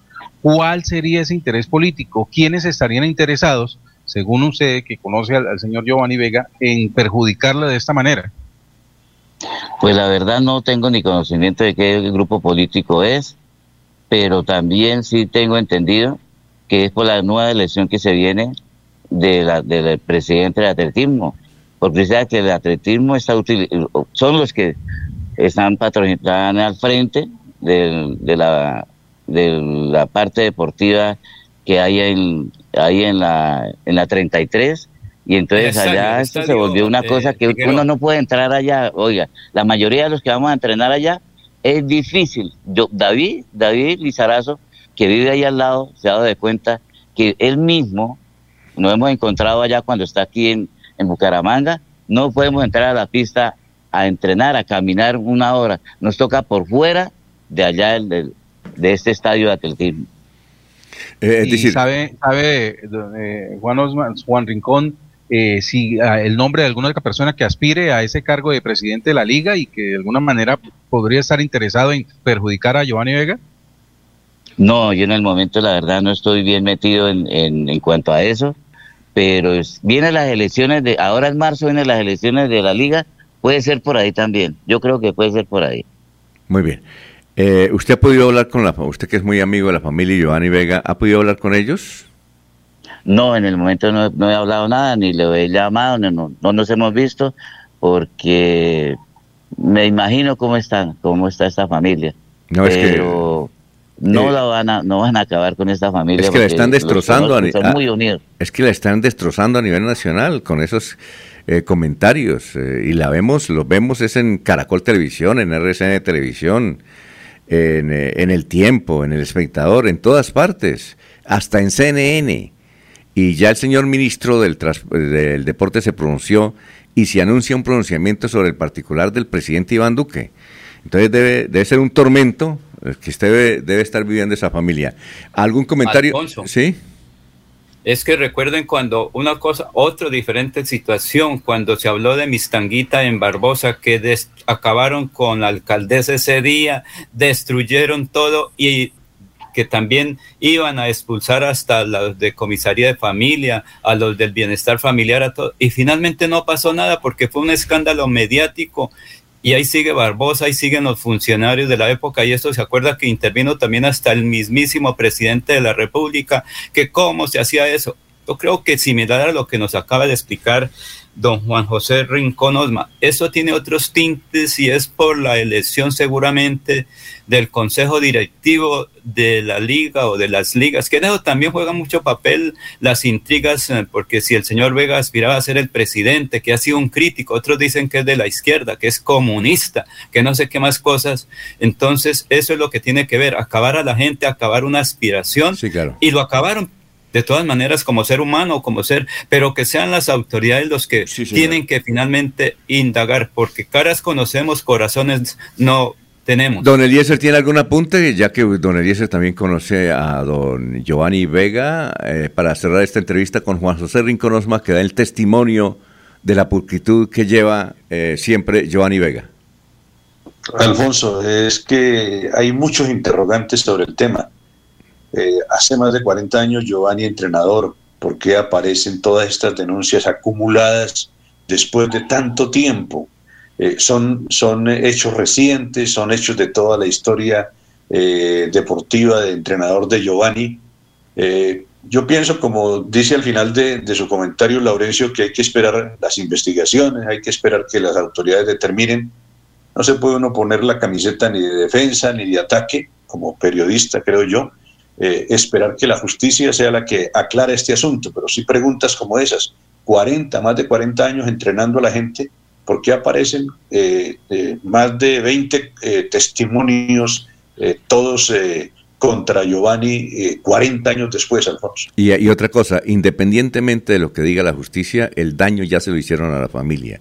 ¿Qué puede pensar una hija de Giovanni Vega cuando, ah, es que usted es el papá del violador? es increíble la gente no dimensiona ese trauma que le causa no solamente yo, a Giovanni, sino a su familia, en todo sentido.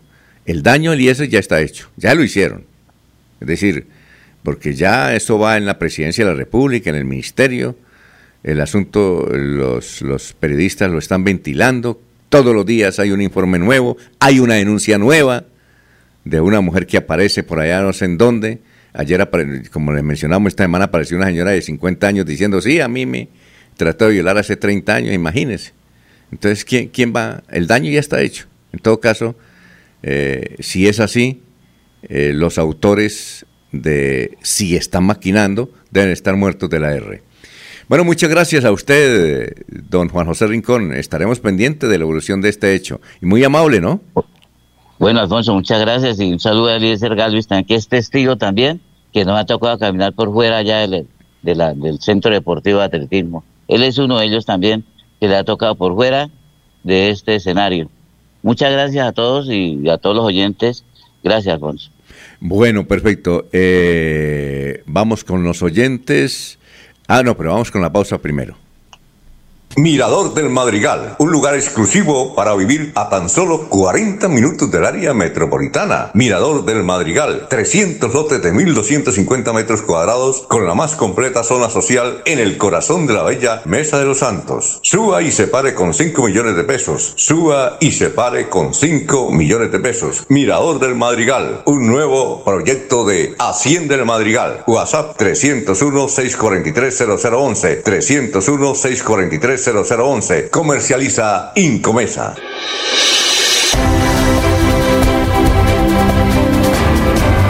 Información y análisis. Es el estilo de Últimas Noticias por Radio Melodía 1080 AM.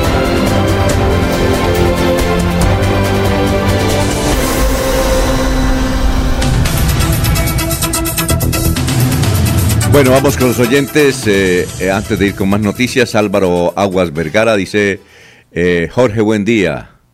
El Señor le bendiga. Hermano, hermanito, averígüese. Corrupción en oficinas de pasaportes. entre algunos funcionarios y tramitadores están cobrando por asignación de inscripción de cupo para obtener pasaporte 250 mil pesos, aparte del valor de estampillas y el pasaporte. La página permanece inaccesible porque al parecer ellos la manejan. Mi hija y un sobrino le prosiguieron ayer que fueron a tramitar el pasaporte, investigar. Este asunto es a nivel nacional. Eh, no solamente aquí en la ciudad de Bucaramanga. Y a veces, bueno, uno entrevista a los funcionarios de pasaporte y ellos dicen que eso no es cierto. Lo que pasa es que cerca de las oficinas hay una cadena de tramitadores, como las hay en las direcciones de tránsito, ahí por fuera, hay muchos tramitadores. Y donde hay tumulto, inclusive en colpensiones, hay tramitadores. Pues la gente se deja eh, embaucar por esos tramitadores y aparecen las entidades como las culpables. Eh, eso es lo que Al parecer, don Alfonso. Sí al parecer es a los mismos tramitadores a quienes más les interesa tener esta mala fama sobre una entidad como la, Oficina de Pasaportes de Santander.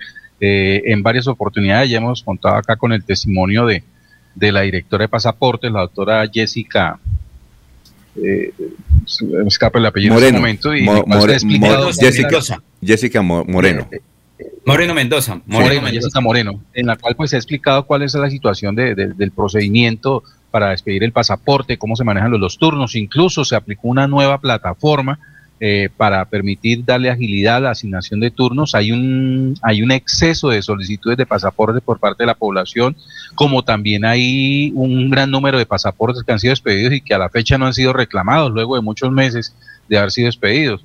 Entonces, eh, creo que es, es, es, es el usuario quien debe tomar conciencia que si le están diciendo que no utilice los tramitadores, no, no, no acuda a ellos, acuda directamente a la oficina y a los funcionarios de la oficina para realizar sus, sus diligencias. Eh, eh, y no solamente esto sucede en, en, la oficina de pasaportes, también se da en otras dependencias, como por ejemplo en la Dirección de Tránsito de Bucaramanga. Allí este, de, de, de diversas maneras se le ha dicho al usuario que no acuda a los tramitadores, que eh, dentro de las instalaciones de, tránsito de Bucaramanga están disponibles los mecanismos y los funcionarios para realizar cualquier tipo de diligencia eh, y acompañar al usuario en la misma. Y usted desde que llega a, la entrada de, la dirección de tránsito, está allí la población de tramitadores haciendo, eh, ofreciendo sus servicios, incluso algunos disfrazados de veedores ofreciendo servicios de trámites eh, como tramitadores al interior de la dirección de tránsito.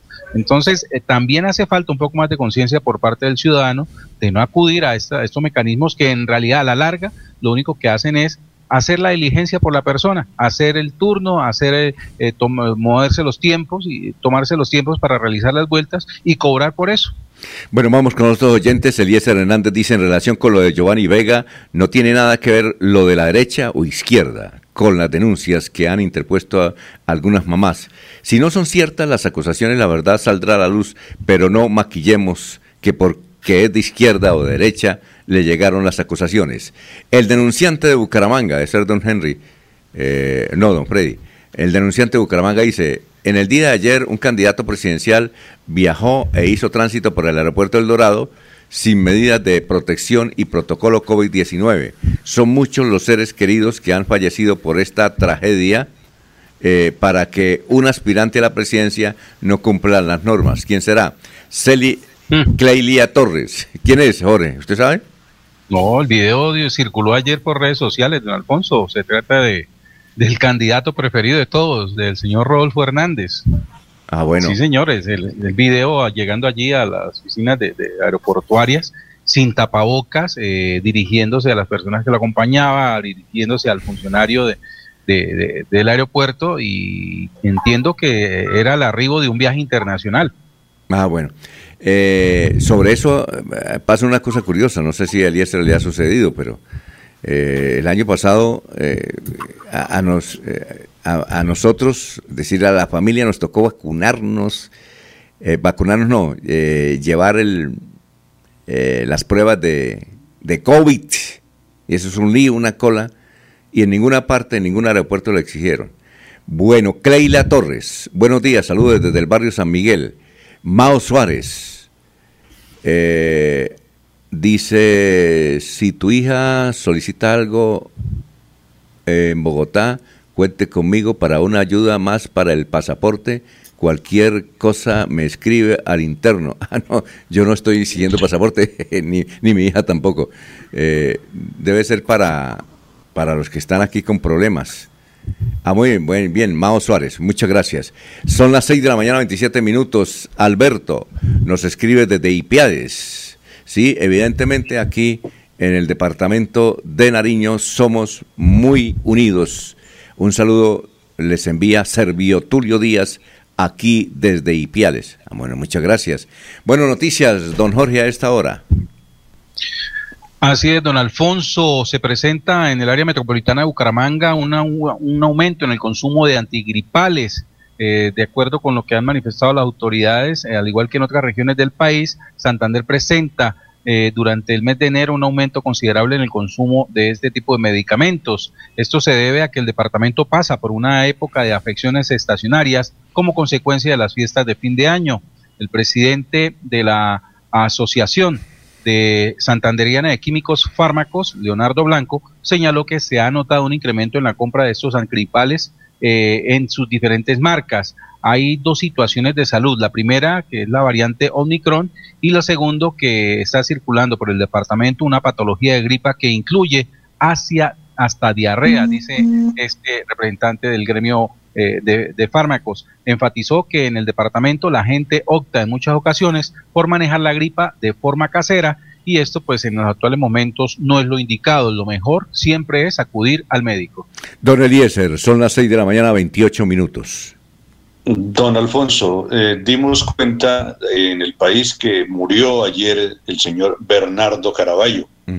Eh, del cuadrilátero a las letras, la crónica que relata las dos veces que Bernardo Caraballo perdió el título mundial. El deportista que falleció en la madrugada del jueves, ayer a los 80 años de edad, eh, sus anécdotas han quedado escritas, consignadas bajo la pluma de don Alberto Salcedo Ramos. Dice, abro comillas, el día de la pelea subía al ring vestido de la manera más extravagante. Usaba pantalonetas de lentejuelas y zapatillas de combinaciones inverosímiles, como vino tinto con naranja y verde biche con azul eléctrico. A menudo lucía una boina de cuero de babilla con un sapo vivo encima. Además, se ponía seis batas, de las cuales se iba despojando en el centro del cuadrilátero.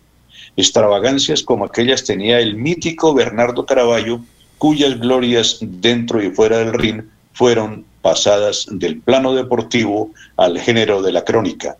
Caraballo, el campeón sin corona, fue el texto que escribió Alberto Salcedo Ramos y donde quedaron plasmados los logros obtenidos y aquellos que pudo ver y hasta sentir, pero que no pudo tocar, un título como campeón mundial de boxeo. Se dice, Alfonso, que alguna vez iba excedido de kilos y el técnico lo puso a subir a Monserrate y otro de los técnicos lo encerró en un, en un prostíbulo con algunas prostitutas para que pudiera dar los kilos reglamentarios, cosas que están consignadas en estos libros que ahora rinden homenaje a Bernardo Caraballo, una de las glorias del boxeo colombiano. 6 y 29. A ver, don Laurencio, lo escuchamos. Alfonso, alcalde de Málaga, racionamiento de agua, Oscar Joya Arenales. Es que allí, pues, el agua es uno de los elementos indispensables para la vida. Pero que sea el alcalde de Málaga que nos hable sobre esta situación. Muchas gracias, Laurencio. Año tras año, verano tras verano, no vaya. Ya llevo dos años de gobierno, ya no le puedo echar la culpa a nadie, pues adelanta todas las acciones necesarias para construir un nuevo acueducto para la ciudad. Nos ha tocado solos, eh, Laurencio, porque aquí la clase de dirigente de Santander y de Colombia, pues eh, no ha respondido por esta ciudad. Estamos en racionamiento. Desde las 9 de la noche hasta las 4 de la mañana no llega el agua, porque tenemos que cortarla para poder lograr un buen nivel de almacenamiento en los, eh, la planta de tratamiento y así surtir de agua a todos los sectores de la ciudad. Nosotros tenemos, eh, Laurencio, eh, un embalse construido en el año 2004 desde la administración anterior del gobierno de Santander, que nos hagan entrega oficial de la obra para poderla poner en funcionamiento, de la voluntad divina para que lloviendo a, llegue el agua a las casas en, en Málaga. Hemos contado, por fortuna, con el apoyo del doctor César García. Ojalá podamos conseguir la financiación del nuevo acueducto de Málaga que vale cerca de 12 mil millones de pesos. Yo tengo la ilusión, ya he hecho gestión, llevo más de un año en esa tarea en el Ministerio de Vivienda en el viceministerio de aguas. Hace falta ese respaldo, definitivamente nos estamos solos los malagueños aquí, la dirigencia nacional, y no nos han ayudado, no nos han respondido, no han vuelto a mirar a Málaga. Buscar eh, la plata en el, en el, gobierno nacional de la mano de Dios, solo Dios sabrá hasta dónde nos permita alcanzar las metas que nos hemos propuesto. Señor alcalde, allá con el balde al hombro en Málaga para conseguir agua. Muy amable por estar aquí en Radio Melodía. A ustedes un abrazo. Gracias por estar pendiente de la provincia de Málaga, porque Málaga somos todos. Muy bien, son las 6 de la mañana, 32 minutos. Vamos a una pausa. Estamos en Radio Melodía. Antes de la pausa, aquí nos envían precisamente el periódico El Frente las noticias de hoy. Saludo para don Álvaro Angarita, que es el editor del Frente y todos los días nos escucha también. Gracias por la sintonía. Eh, primera página, precisamente el, eh, periódico El Frente trae una eh, crónica sobre el boxeador Bernardo Caraballo. Otro titular es Arauca, Arauquita, Fortuna y Saravena están en guerra. Eh, a ver.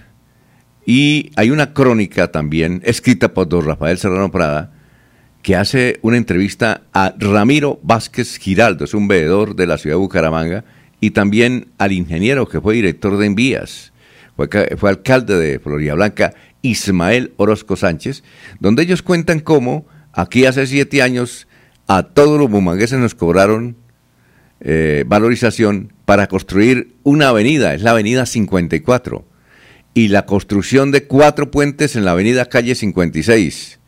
Ni los puentes ni la avenida. Y la plática la tiene la alcaldía. Ahí debe ser guardada porque es increíble. Y la ciudad necesitando obras. Cuando construyan esta calle 54 que viene de cabecera, es paralela a la calle 56 y llega a la Ciudadela Real de Minas, pues el tránsito se va a mejorar bastante, la movilidad. Pero vea usted, ni siquiera decisiones de, de las Cortes obligando a los alcaldes han podido construir esta obra. Bastante interesante esta crónica que trae hoy el periódico El Frente. Son las 6 de la mañana, 34 minutos.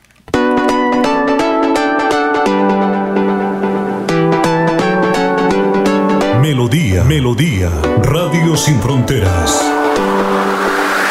Escúchenos en cualquier lugar del mundo. Melodíaenlínea.com es nuestra página web. Melodíaenlínea.com, señal para todo el mundo. Señal para todo el mundo. Radio sin límites, radio sin fronteras. Radio Melodía, la que manda en sintonía. Yo sé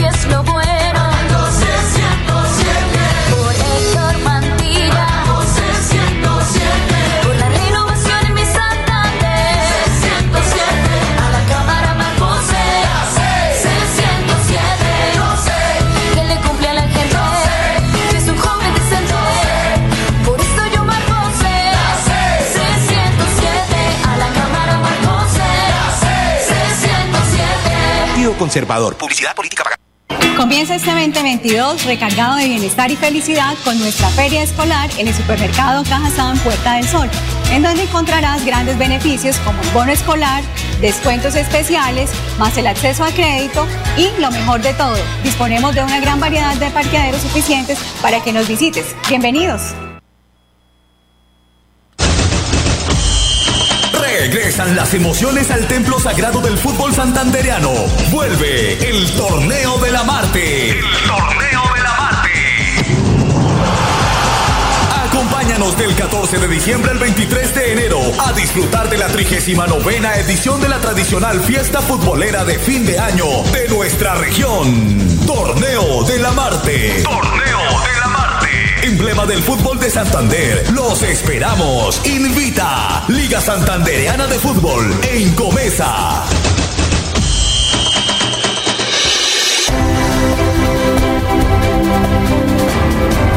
Info información y análisis. Es el estilo de Últimas Noticias por Radio Melodía 1080 AM.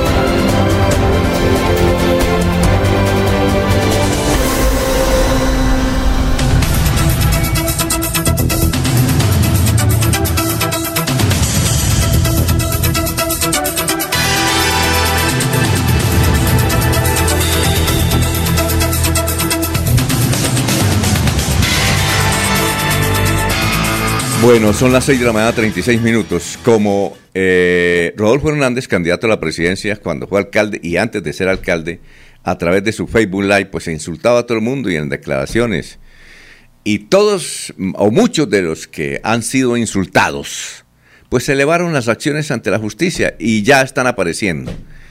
El último, eh, la última decisión es de un juzgado que hace una conciliación entre Rodolfo Hernández, que insultaba, le decía delincuente, ladrón, corrupto, al contralor encargado de Bucaramanga, que ya salió, creo que ya salió, o está por salir, porque ya eligieron nueva contralora, Rolando Noriega. Pues Rolando Noriega eh, elevó las acciones ante la justicia, hubo conciliación y entre la conciliación le dijeron, hermano Rodolfo, usted tiene que salir por los medios a decir eh, sobre todo por los medios, donde usted insultó a Rolando Noriega. En unas declaraciones que nos dio aquí en Radio Melodía, pues don Rodolfo se vino contra Rolando Noriega. Aquí está pues, eh, la, lo, como dice don el Bolillo Gómez, ¿cómo es que dice? Eh, ¿Cómo es que dice? No, no, ah, aquí está la reversa para tres, para atrás. Borillo como me dice, me eché hecho reversa para atrás. Entonces, aquí está el doctor Rodolfo Hernández haciendo la aclaración. Cumplimiento, órdenes de tutela y acuerdo de conciliación ante la Fiscalía General de la Nación. El señor Héctor Rolando Noriega Leal instauró acciones de tutela a fin de procurar la protección de sus derechos al buen nombre y a la honra que sintió vulnerados por cuenta de mis manifestaciones cuando era alcalde de Bucaramanga y que fueron emitidas al público a través de medios de comunicación como el TRO, páginas web y redes sociales oficiales de la alcaldía de Bucaramanga. Acciones de tutela con decisión favorable para Héctor Rolando Noriega Leal, quien para la fecha de los hechos fungía como subcontralor municipal de Bucaramanga. Fallos de los cuales fui notificado por el propio coaccionante a través del correo electrónico. Además de las acciones constitucionales, el señor Héctor Rolando Noriega Leal radicó denuncia penal en mi contra por los delitos de injuria y calumnia. Ante la delegada fiscal se llegó a un acuerdo de conciliación en términos de retractación.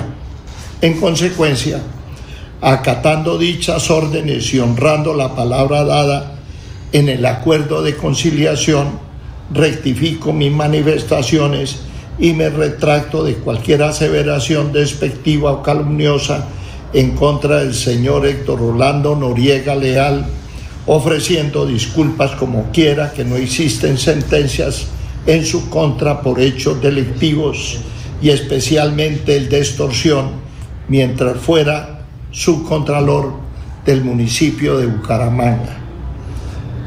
Aunado a ello, el señor Héctor Rolando Noriega Leal puede estar seguro de que no proferiré opinión alguna a futuro sobre él.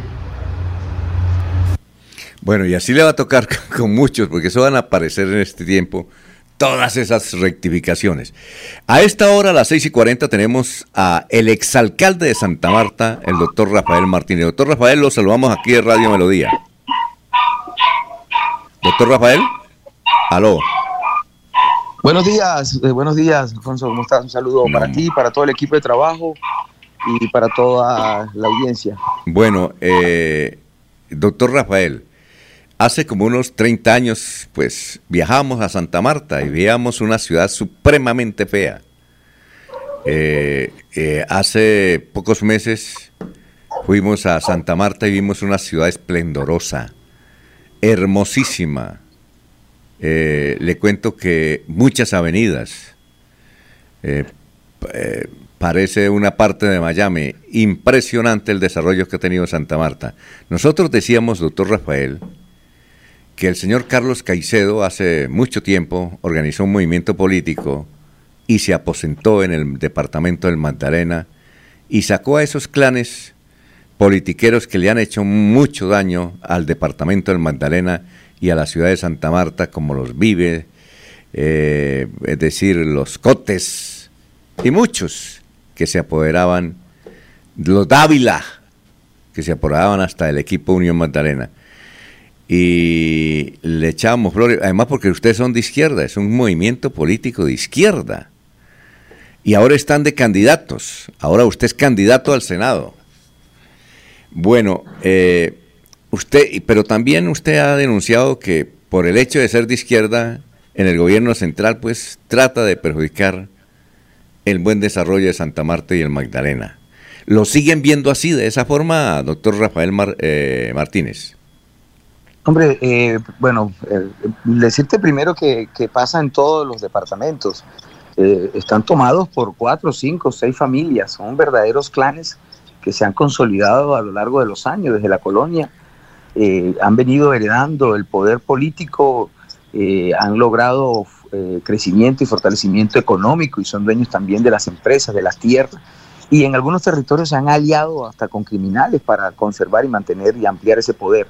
Efectivamente acá Carlos Caicedo, liderados por él, los derrotó y luego llevamos por por los resultados y por cumplir lo que se promete, tres alcaldías consecutivas en Santa Marta. Ahora estamos en la gobernación, en la gobernación precisamente con Carlos Caicedo y con unos índices de aceptación por la gente, los primeros del país, tanto el gobernador como la alcaldesa. Y ahora efectivamente vamos al Senado eh, a llevar esta propuesta de cambio, de transformación al Senado de la República, abrirle camino a una agenda transformadora nosotros, pues al no ser de la cuerda, de la línea y del, modelo político que gobierna este país, que es un, modelo político donde se entroncan y se intercambian favores entre las élites nacionales y las élites locales, el gobierno nos ha perseguido, nos ha bloqueado.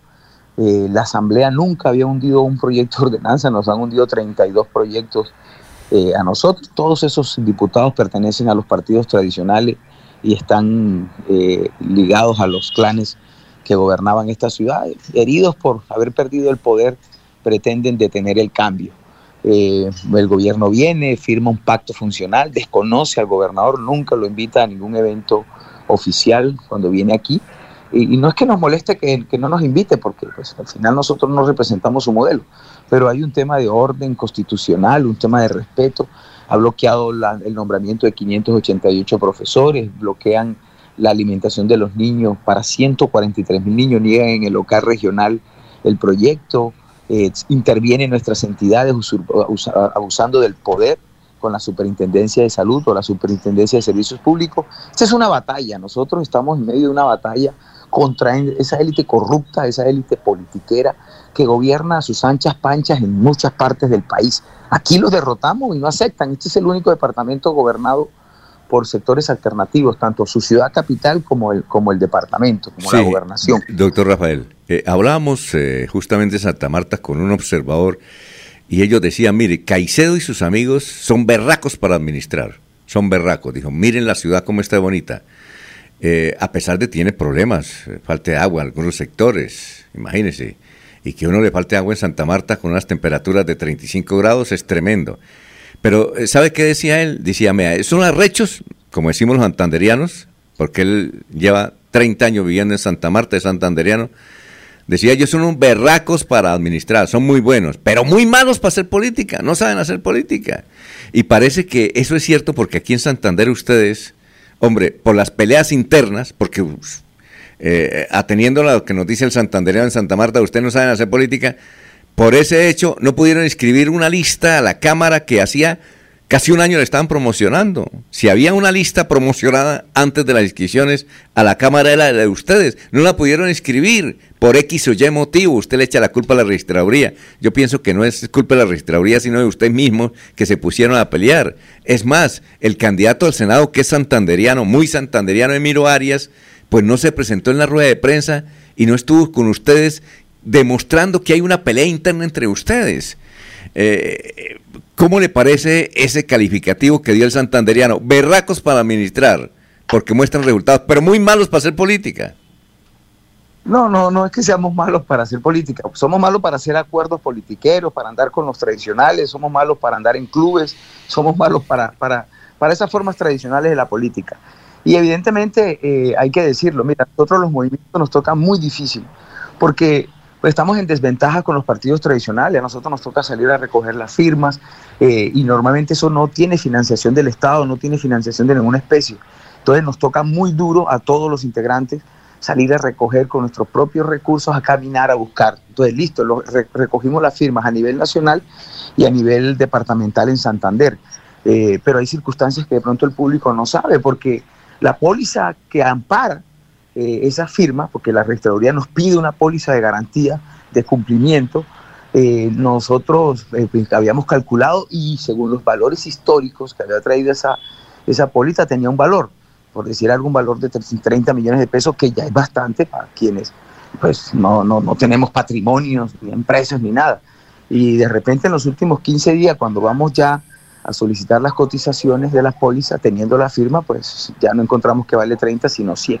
Entonces ya ahí hay un primer obstáculo porque evidentemente toca salir a gestionar, a buscar, a pedir prestado, en fin.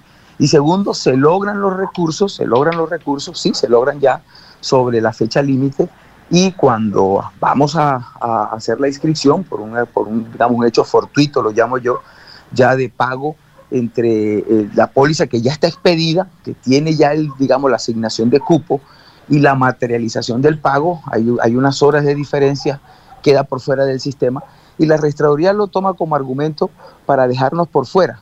Cuando tú vas a la ley, vas a la ley, vas a la norma, te das cuenta que la póliza ampara la inscripción.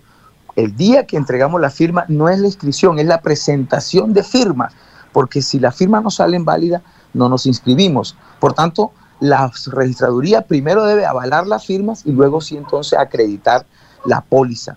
Eh, y allí de, allí, de eso se, se, agarraron, nos han dejado por fuera desafortunadamente, eh, pero nosotros no nos detenemos porque más allá, independientemente de las candidaturas, que evidentemente pues nos hubiese gustado tenerlas en competencia, los siete compañeros y compañeras que habían salido de un proceso previo, incluso de consulta interna, eh, y habían logrado las firmas, nosotros estamos constituyendo un partido. Nosotros llegamos a Santander para quedarnos no para buscar unos votos y después desaparecernos. Vamos a hacer una gran fuerza electoral en Santander. Y lo del compañero Emiro, pues un poco nosotros quiero explicarte y a todos los que nos escuchan, estamos en un proceso de crecimiento. O sea, este partido viene de ser un movimiento que surge desde las entrañas del Caribe hacia Colombia, pero esa estructura de un partido la estamos armando, la estamos construyendo, estamos definiendo nuestros propios estatutos, nuestra propia plataforma programática, es decir, estamos llevando un modelo de gobierno y de gestión que se ha dado en Santa Marta hacia el resto del país. Y obviamente en la, en la región hay dinámicas en donde hay que irlas armonizando. El compañero Emiro tiene una candidatura al Senado en, nuestra lista nacional y él la está haciendo independientemente a la lista a la Cámara. Al final, luego logremos la personalidad jurídica, tenemos que sentarnos todos y con base en esos estatutos y en esa plataforma programática empezar a actuar como un partido democrático. Eh, no es que no sepamos hacer la política, creo que hemos avanzado y hemos crecido lo que no ha hecho ningún otro partido. Somos una lista ya nacional, la lista 16, y esperamos ser uno de los que tenga, de los partidos que queden con personalidad jurídica. Sí, desafortunadamente no se inscribió la lista, la registraduría no sacó la registraduría por meros tecnicismos. Eh, al final el Consejo de Estado nos dará la razón, recuérdate de mí, pero nos están dejando la lista por fuera. Bueno, doctor Rafael, no tenemos más tiempo, quisiéramos hablar más con usted porque es que tenemos en la línea otras personas, tenemos por ejemplo la directora de Pasaportes de Santander, tenemos a Jorge Abel Flores, que lleva una hora cincuenta minutos esperando la oportunidad. Entonces, eh, quisiéramos hablar con usted. En alguna oportunidad, lo invitamos a tomar tinto aquí en, en la cabina, que por cierto es la mejor que tiene Santander en cabina de radio para hablar de estos y otros temas. Y yo, yo, yo pensaría una cosa, doctor Rafael. Ustedes me muestran el desarrollo de Santa Marta, Colombia, y con eso ustedes van a ganar muchos votos. Hay que mostrar a Santa Marta en este momento, que es un, un modelo de desarrollo, pese a las dificultades, pese a lo que los, eh, la- el via crucis de que un gobierno nacional mire a Santa Marta mal por el hecho de que un partido de izquierda domina el Magdalena y Santa Marta. Pero yo creo, doctor Rafael, y quien vaya a Santa Marta ve el desarrollo espectacular que ha tenido en los últimos 10 años, justamente cu- cuando ustedes han gobernado eh, a Santa Marta. Así es que muchas gracias, jefe. No, muchas gracias a ti, Alfonso, a todo el equipo, a todos los que nos escucharon. No dije nunca mi número, mi número es el número 13 en la lista del Senado de Fuerzas Uy, el Ciudadanas. 13, oiga, ¿usted escogió el 13? Mu- ese es- El 3, el 3, el 3, el 3. Ah, el 3, pensé que el 13, porque el No, no, 13, no, no, no, el no, 13 no. tiene muchos agüeros.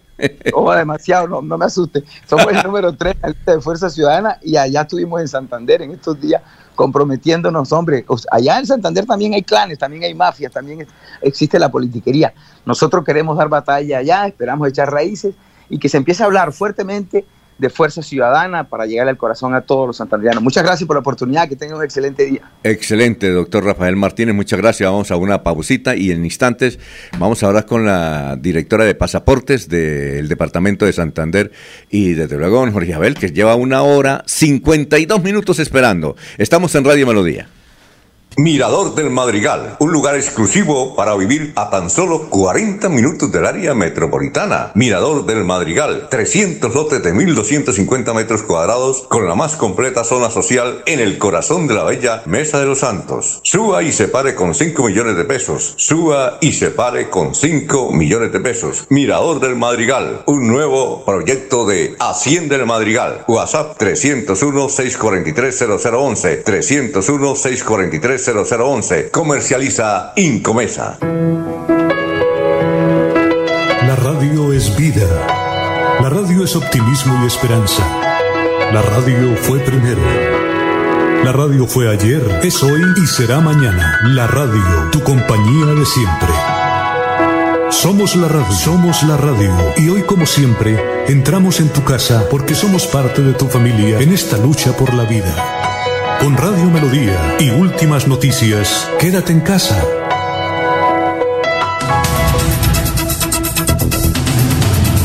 Bueno, son las 6 y 53 minutos. Nos dice José Jesús Galeano Herreño. Buen día, cordial saludo desde Londres frente al cañón de Panamá. Ah, bueno. Eh, don José Galeano Herreño es de Bolívar, Santander. Muchas gracias por la sintonía. Eh, Hermes, los saludamos aquí desde la ciudad de Bucaramanga. Eh, realmente nos cobraron la avenida 54 eh, hace ya más de 10 años y no hemos visto ni siquiera un ladrillo. Bien, aquí está Jessica Moreno, es la de joven directora, es abogada, muy joven directora de pasaportes, que tiene un anuncio a propósito de lo que estamos mencionando. Doctora, la escuchamos. La Oficina de Pasaportes de Santander se permite informar que aún hay citas disponibles para el mes de enero del 2022. Son tres pasos importantes que el usuario debe tener en cuenta a la hora de solicitar su cita. Primero, diligenciar el link de la Cancillería. Segundo, realizar el pago de la estampilla departamental, el cual este botón se habilita de lunes a viernes a partir de las 8 de la mañana hasta agotar los cupos disponibles. Tercero, una vez realizado este pago, deben ingresar al link de solicitar su cita, ingresar los datos personales, ingresar el pago que acaban de realizar por PSE y escoger la cita eh, que se encuentran disponibles para ese momento. Dos recomendaciones fundamentales para nuestros usuarios de la oficina de pasaportes. Primero, los que están intentando sacar la cita, la recomendación especial es que lo hagan a través de un computador de escritorio.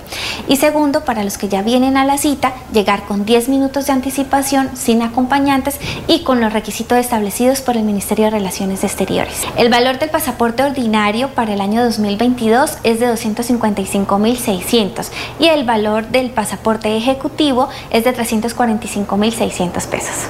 Recordarles a todos los usuarios que la cita para el pasaporte es totalmente gratis, que cualquier hecho irregular que ustedes conozcan, los invito a que hagan las respectivas denuncias ante las entidades competentes para que sean estas las que realicen las respectivas investigaciones.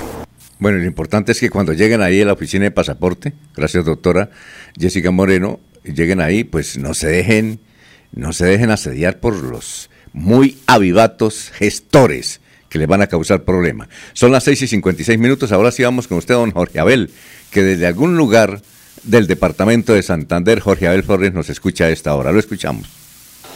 Buenos días para la potente Radio Melodía. Muchas gracias, Alfonso. Estuvimos en Cimitarra y vamos a ganando las elecciones que son el 30 de enero. Y le quiero enviar un saludo acá al compañero Alejandro Cárdenas del Partido Liberal que va ganando las elecciones. Y el senador Mario Alberto Castaño me envió a que le diéramos el respaldo a nuestro candidato del Partido Liberal. Invito a las y a los de Cimitarra a que apoyemos al compañero Alejandro Cárdenas marcándole la cara y la L roja para que ganemos esta elección y podamos trabajar por las vías y por nuestros hermanas y hermanos campesinos que se lo merecen todo. Eh, un saludo muy especial para la potente Radio Melodía y invito a que me ayuden masivamente marcando por el senador Mario Alberto Castaño, marcamos la L y el número 9 y marcamos por el ingeniero César la L y el número 102. Gracias compañeros y compañeras, eh, estaremos informando, muchas gracias. Amén. Gracias compañero. A propósito, Aquí don Gerardo Gómez Porero critica a don Jorge Abel. Uy, le da duro. Eh, noticias a esta hora. Vamos con usted, Jorge. Estamos en Radio Melodía. Jorge. Bueno, está tomando el café, el café que él prepara. ah, bueno. Ya, don Alfonso, ah, tranquilo. Estaba ah, bueno. revisando la red social de Twitter y hay dos tirinos que llaman la atención a esta hora.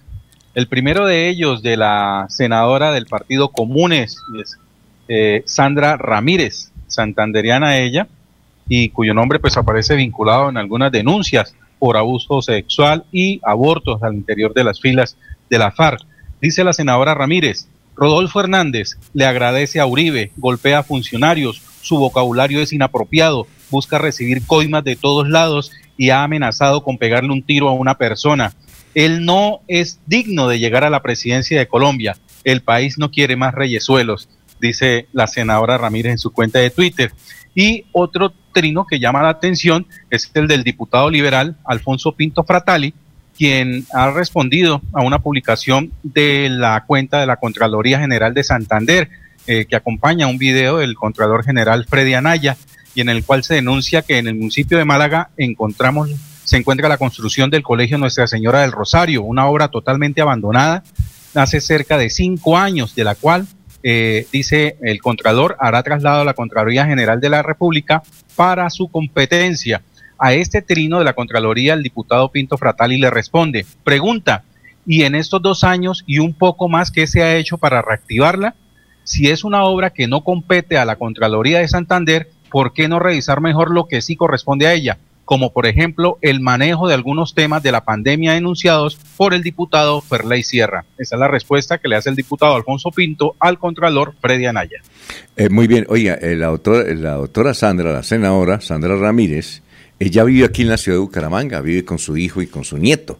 Vamos, eh, vamos a ver si la podemos entrevistar a la senadora, ella fue la esposa de Manuel Marulanda Vélez, y desde luego vive aquí en la ciudad de Bucaramanga. Quisiéramos entrevistarla, si es posible, por teléfono, que venga acá a la cabina de Radio Melodía. Don Eliezer, lo escuchamos. Don Alfonso, ¿ustedes hablaron ayer del cierre de algunas cárceles o ese tema no se ha tocado todavía? Sí, claro, sí, sí. Eh, sobre todo porque en la modelo, en la modelo de Bucaramanga cerraron las visitas. Y, lo curioso, ¿sabe qué es lo curioso de la modelo? Que tampoco dejan comunicación virtual. Es decir, nada por Internet. ¿Será que el virus también está llegando por Internet? buena pregunta, buena pregunta. El tema es que hay 79 reclusos eh, con COVID en la cárcel modelo, ¿no? 79 y en la cárcel de mujeres también hay una cifra de 24 personas con COVID en la cárcel modelo, en la cárcel de mujeres de Bucaramanga. Entonces, eh, eh, ese cierre pues ha cobijado a la cárcel modelo, a la cárcel de mujeres y a una cárcel por allá en el eje cafetero, en la ciudad de Pereira, la que llaman la cárcel La 40. Eh, como usted indica, pues se ha prohibido, se han prohibido las visitas, eh, los encuentros eh, conyugales, las presencias de comunidades religiosas, también las entrevistas a los medios de comunicación, la presencia de abogados defensores, las empresas de paquetes y encomiendas tampoco podrán ingresar durante este cierre que dicen Alfonso va hasta el día 28 de este mes de enero como una actividad de la salud en nuestro país y como una alternativa que tiene el IMPEC para evitar que el, que el contagio y que la pandemia siga haciendo estragos en las cárceles de Bucaramanga, Alfonso. Pero lo curioso, Eliezer, es unas, bueno, al IMPEC tienen varias tutelas, pero nos ha causado impresión una curiosa tutela al IMPEC que prohibió las visitas conyugales por asunto del COVID, obviamente. Entonces, hay, en unas tutelas, algunos reclusos, creo que la epicaleña en Ibagué, están diciendo, necesitamos que nos permitan los polvos buenos. ¿No le parece curioso? ¿Ah? Necesitamos. Ayer estuvimos tratando de, llamar al abogado que le dio esa acción. Necesitamos que nos permitan los polvos buenos. Y eso se puede, ¿no? Con tapabocas, Eliezer, yo creo que puede. lo, lo importante es que no se quiten el tapabocas, ¿no? Sí. Porque usted sabe que en las cárceles, ¿qué tipo de polvo es el que consumen, no? Y hay otro, el polvo Necesitamos el polvo bueno. Vamos y a ese se puede hacer con tapabocas, no hay problema. Sí, claro, es, eso. Eh, eh, para el apunte, ¿no? Aunque hay un oyente que, que no le gusta que nos riamos. Entonces cada rato nos, nos basea y dice, no, hermano, ese noticiero lo tiran con la risa. No, pues es que hay que reírse, ¿no? Y además hoy es viernes, ¿no, en Eliezer? Y el estilo de la radio ha cambiado muchísimo. Pues antes eh, era hasta con libretos y el profesor Ordóñez algún día nos quiere contar todas estas crónicas de la radio como era anteriormente, que el locutor llegaba con libreto, hasta para dar la hora se utilizaba el libreto, eh, con toda la estética, sin que una palabra eh, sobrara en el contenido de lo que usted iba a decir, no había la posibilidad de una risa, de una chanza, nada. Esto, esto todo ha cambiado. Lógicamente que hemos ido a los extremos. Recuerda, Alfonso, algunas denuncias que se hicieron en, de medios de comunicación, principalmente para jóvenes, donde eh, se, ya, ya se pasaban del límite, ya sobrepasaban los límites y ya era una radio o es una radio con con, un estilo muy, muy, muy bajo, muy vulgar. Exacto, una cosa es la vulgaridad y otra cosa es el esparcimiento. Oiga, pero a propósito de, la radio que se hacía antiguamente, aún en Cuba hay una emisora que usted la puede sintonizar por internet, internet se llama Radio Reloj. Las 24 horas son noticias, hay ni una risa siquiera. Eh, y, y hay dos locutores, un hombre y una mujer. Entonces empieza el locutor leyendo la noticia termina, sigue la mujer, eso son 30 segundos, y cada vez dan la hora. Es decir, dicen las 7, 4 minutos, informa Radio Reloj, aquí desde La Habana, Cuba. Es de, esa, esa emisora es, es, de la del gobierno cubano. Oiga, pero son las 24... No es, Radio Habana, Cuba, ¿no? No, no, no, no, es, Radio Reloj, se puede sintonizar por, por internet. Sí. Y, dos, y dos locutores de muy buena calidad, oiga, excelente calidad. Pero de una oportunidad de escucharlo, Alfonso. Oiga, de una dicción espectacular, ¿no? Y, son y, son turnos de a seis horas, se van cambiando, ¿sí? Pero nunca dejan de dar noticias y todo serio, allí ni siquiera una risita. Don Alfonso, y decirle al oyente que aquí la única carcajada que se siente es la suya. Es que yo me río por todo.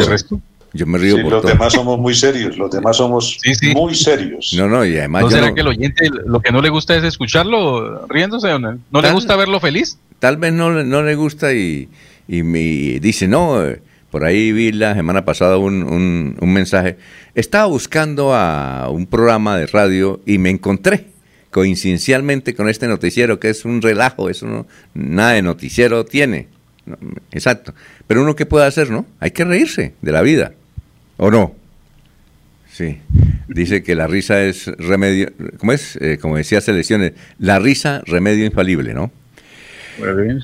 Bueno, perfecto. Son las 7 de la mañana, 5 minutos, estamos en Radio Melodía. Aquí Bucaramanga, la bella capital de Santander.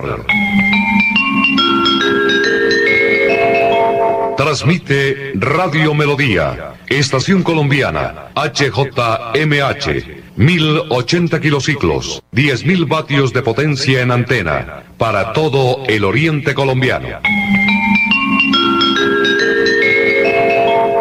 Cadena Melodía, la radio líder de Colombia. Los invitamos a sintonizar el programa Curación Natural de la Unidad Médica Biológica del Dr. Ricardo González, de lunes a viernes en los horarios 7 y 30 y 9 y 30 de la mañana y los sábados 7 y 30 y 12 del mediodía. Aquí encontrará la orientación profesional para todo tipo de enfermedades, tratamientos con medicamentos naturales. Llame y agende su cita médica al 313-392-2623. 313-392-2623. Es la radio que lo tiene todo. Noticias. Deportes. Música. Variedades.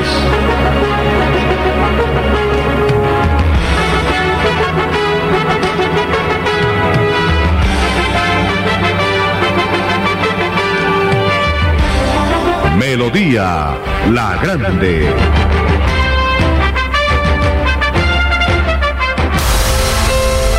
A tus pies, Deportivos Carvajal. En ropa deportiva y calzado tenemos las mejores marcas del mundo. Deportivos Carvajal, las tiendas deportivas número uno de Bucaramanga, presentan a Diego Galvis desde Orlando, Florida, con sus deportes, actualidad noticiosa y curiosidades del mundo. Bueno, hoy no está Diego, eh, pero está Eliezer. Eh, algún, ayer el Atlético Bucaramanga, con esfuerzo, pero empató. Se trajo un puntico. Y eso es bueno, porque estaba ya cerca donde usted se encuentra en Río Negro. Don Eliezer. Y celebrar la llegada a melodía de ese excelente grupo deportivo, claro, Alfonso. Sí, muy bien. Muy fuerte. Me parece muy importante. Sí. Bueno, y oiga, José Luis, oiga, usted sabía que José Luis Alarcón tiene un hijo que es idéntico a él, que es una estrella del deporte allá en Antioquia, precisamente. Sí, señor, sí, señor. Y, se llama como él, José Luis Alarcón. Se parece, habla como José Luis Alarcón, es decir, cuando, cuando José Luis Alarcón no pueda venir a Radio Melodía, el hijo puede, puede llamar y, hablar como si fuera el José. Se llaman igual, ¿no? sí, señor. ¿Sí lo ha visto? Sí, señor, le está yendo, le está yendo muy bien a este muchacho. Claro, claro. es idéntico en todo sentido. Eh, sí, señor. Alfonso, llegó a la Argentina eh, Quinterito para firmar con el equipo de los amores del doctor Avellaneda, con el River. Dice eh, a su arribo al aeropuerto, soy demasiado feliz. Llegó ayer y hoy a primera hora se va a presentar para exámenes médicos y luego estampar la firma en el contrato que eh, lo llevará a participar de la Copa Libertadores de América al lado de este técnico calificado por muchos, entre otros calificado por usted, Alfonso, como uno de los mejores técnicos del mundo, el señor Marcelo Gallardo. Entonces eh, llega Quintero, eh, fue muy bien recibido por parte de los fanáticos, no formará parte de la selección Colombia para estos partidos que vienen de eliminatorias hacia Qatar por alguna molestia que presenta el jugador de partidos eh, muy recientes, pero llega para ponerse al servicio del equipo de River y lucir esta prestigiosa camiseta del fútbol argentino. Le tengo una... Estoy muy feliz, sí. sueño con otra Libertadores, pero quiero ir día a día, comentó a la llegada Juan Fernando Quintero Alfonso. Le tengo una anécdota de, de Quinterito, yo no lo conozco, pero aquí hace unos cuatro años, cuando mi nieta cumplió tres años, creo, entonces, eh, pues le hicieron una fiestica a mi nieta aquí en Bucaramanga. Y entre los invitados, mm, como los, los dos únicos hombres que habíamos ahí, eh, era un señor y mi persona. Entonces yo le dije al señor, bueno, nos pusimos a hablar y, me, y, llegamos, dijo, no, yo soy, el yo soy el gerente del Deportivo Independiente Medellín. Dije, ¿verdad? Ah, bueno, nos pusimos a hablar con él. Entonces yo le dije, oiga, a propósito del Medellín, ¿los jugadores ganan mucho? Dijo, sí, claro. Por ejemplo, Quintero. Quintero gana mucho. Yo, dijo, yo como gerente de, del equipo, le firmo cheques todos los meses, Es decir, firmo la cuenta, más que cheque, la cuenta. Todos los meses, estoy hablando de hace unos cuatro o tres años, todos los meses, 400 millones de pesos. Yo, le digo, dije, no, pero es un berraco. Ese muchacho gana 400 millones de pesos al mes. Dijo, si por el parte de Medellín le, le, enviamos, le consignamos 400 millones. A ver, María. Y dijo, y eso no es nada. De Portugal, de un equipo de Portugal, le llegan 250 millones, que también se los pagamos por acá, pero eso lo mandan de 250 millones en pesos colombianos, claro está, lo dan en euros, pero en 250 millones. O sea que el tipo, Don Eliezer, hace tres o cuatro años estaba ganando 650 millones de pesos. Usted no, no queda asombrado con esas. Entonces, ¿cuánto está ganando ahora? Sí, ¿y cuánto ganan unos de, mayor o de mejor categoría actualmente, colombianos en el fútbol? Tenemos el caso de James, ¿sí? Sí, claro. Eh, las cifras son exorbitantes. ¿Cuánto se gana Cristiano Ronaldo? ¿Cuánto se, ganan eh, cuánto se gana Messi? Si únicamente nos maravillamos con la cifra de un colombiano eh, estrella, pero no superestrella como Quinterito, pues es, es complicado eh, recoger todos los números que, manifiestan o que nos muestran las cifras de estos jugadores de alta élite en el mundo del fútbol. Eh, uno, de los, uno de los más beneficiados, Alfonso, y que es algo para aplaudir, es el equipo de Envigado. De Envigado salió Quinterito, de Envigado salió James, y este jugador nuevo del que hemos hablado en estos días, Asprilla, Alfonso, sale de Envigado. O sea, una mina de plata este equipo Envigado aquí en las huestes del fútbol antioqueño. Oiga, uno con esa edad, 25, 24 años, ganándose esa cantidad de plata, antes uno no se vuelve loco, ¿no? Yo a veces comprendo al jugador. ah, ¿O no, Eliezer? Hay, hay, que tener los pies en la tierra, estar bien rodeado y no permitir que, que tantas cosas que, que nos rodean nos perturbe y nos haga tomar los caminos no correctos, Alfonso. Exactamente. Son las 7. Entonces, hasta aquí. No sé si hay algo más para la nota de Diego, Alfonso. No, eso, y que estamos muy contentos, primero que todo, con el empate del Atlético Bucaramanga, y segundo, con semejante grupo deportivo que está aquí en Radio Melodía. Recuerden, todos los días de 12 y 30 a 2 de la tarde, aquí por Radio Melodía, está Fernando Cotes, que es el director general del grupo, está José Luis Alarcón, está el Sami Montesino y una cantidad de periodistas jóvenes que se están convirtiendo en estrellas. Bueno, vamos a una pausa, don Eliezer, y regresamos. Alfonso. Dígame, Jorge. Jorge. Antes del corte, si me permiten, información de última hora que se registra en Bucaramanga, exactamente en la calle 61 con carrera 17, allí a la entrada del sector de Real de Minas. Eh, se presenta el incendio de un bus de servicio de transporte de servicio urbano que se ha incendiado. Eh, aún las causas aún son desconocidas, no se presentan eh, víctimas de consideración pero allí eh, se presentó el incendio de este vehículo de transporte urbano que prácticamente ha quedado calcinado, reducido a las cenizas, luego que presentara ese incendio, el cual ya es materia de investigación por las autoridades. Muy bien, perfecto. Son las 7:14 minutos. Deportivos Carvajal, en calzado, ropa y accesorios deportivos, la tienda número uno de Bucaramanga. Compre calidad, compre diseño, compre moda y tecnología, compre original, compre Deportivos Carvajal. Aproveche los descuentos y las promociones de temporada. Deportivos Carvajal, cabecera La Isla Cañaveral, Centro Comercial Cacique y Outlet de la calle 36, carrera 26 esquina. Deportivos Carvajal, las mejores marcas a tus pies.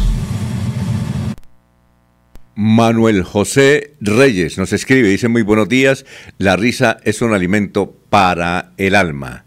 Eh, Giovanni dice, sí, a mí me gusta que se ríen, eso es muy bueno y sobre todo en las horas de la mañana que uno necesita optimismo. Eh, Bernardo, sí, es muy difícil sacar el pasaporte pero vamos a seguir las instrucciones de la doctora que habló ahí en Radio Melodía. Nos vamos para la ciudad de Barranca Bermeja, ya está ahí eh, en su cabina, levantando la mano don Soel Caballero para toda la información de eh, el distrito de Barranca Bermeja y el Magdalena Medio. Soel, buenos días.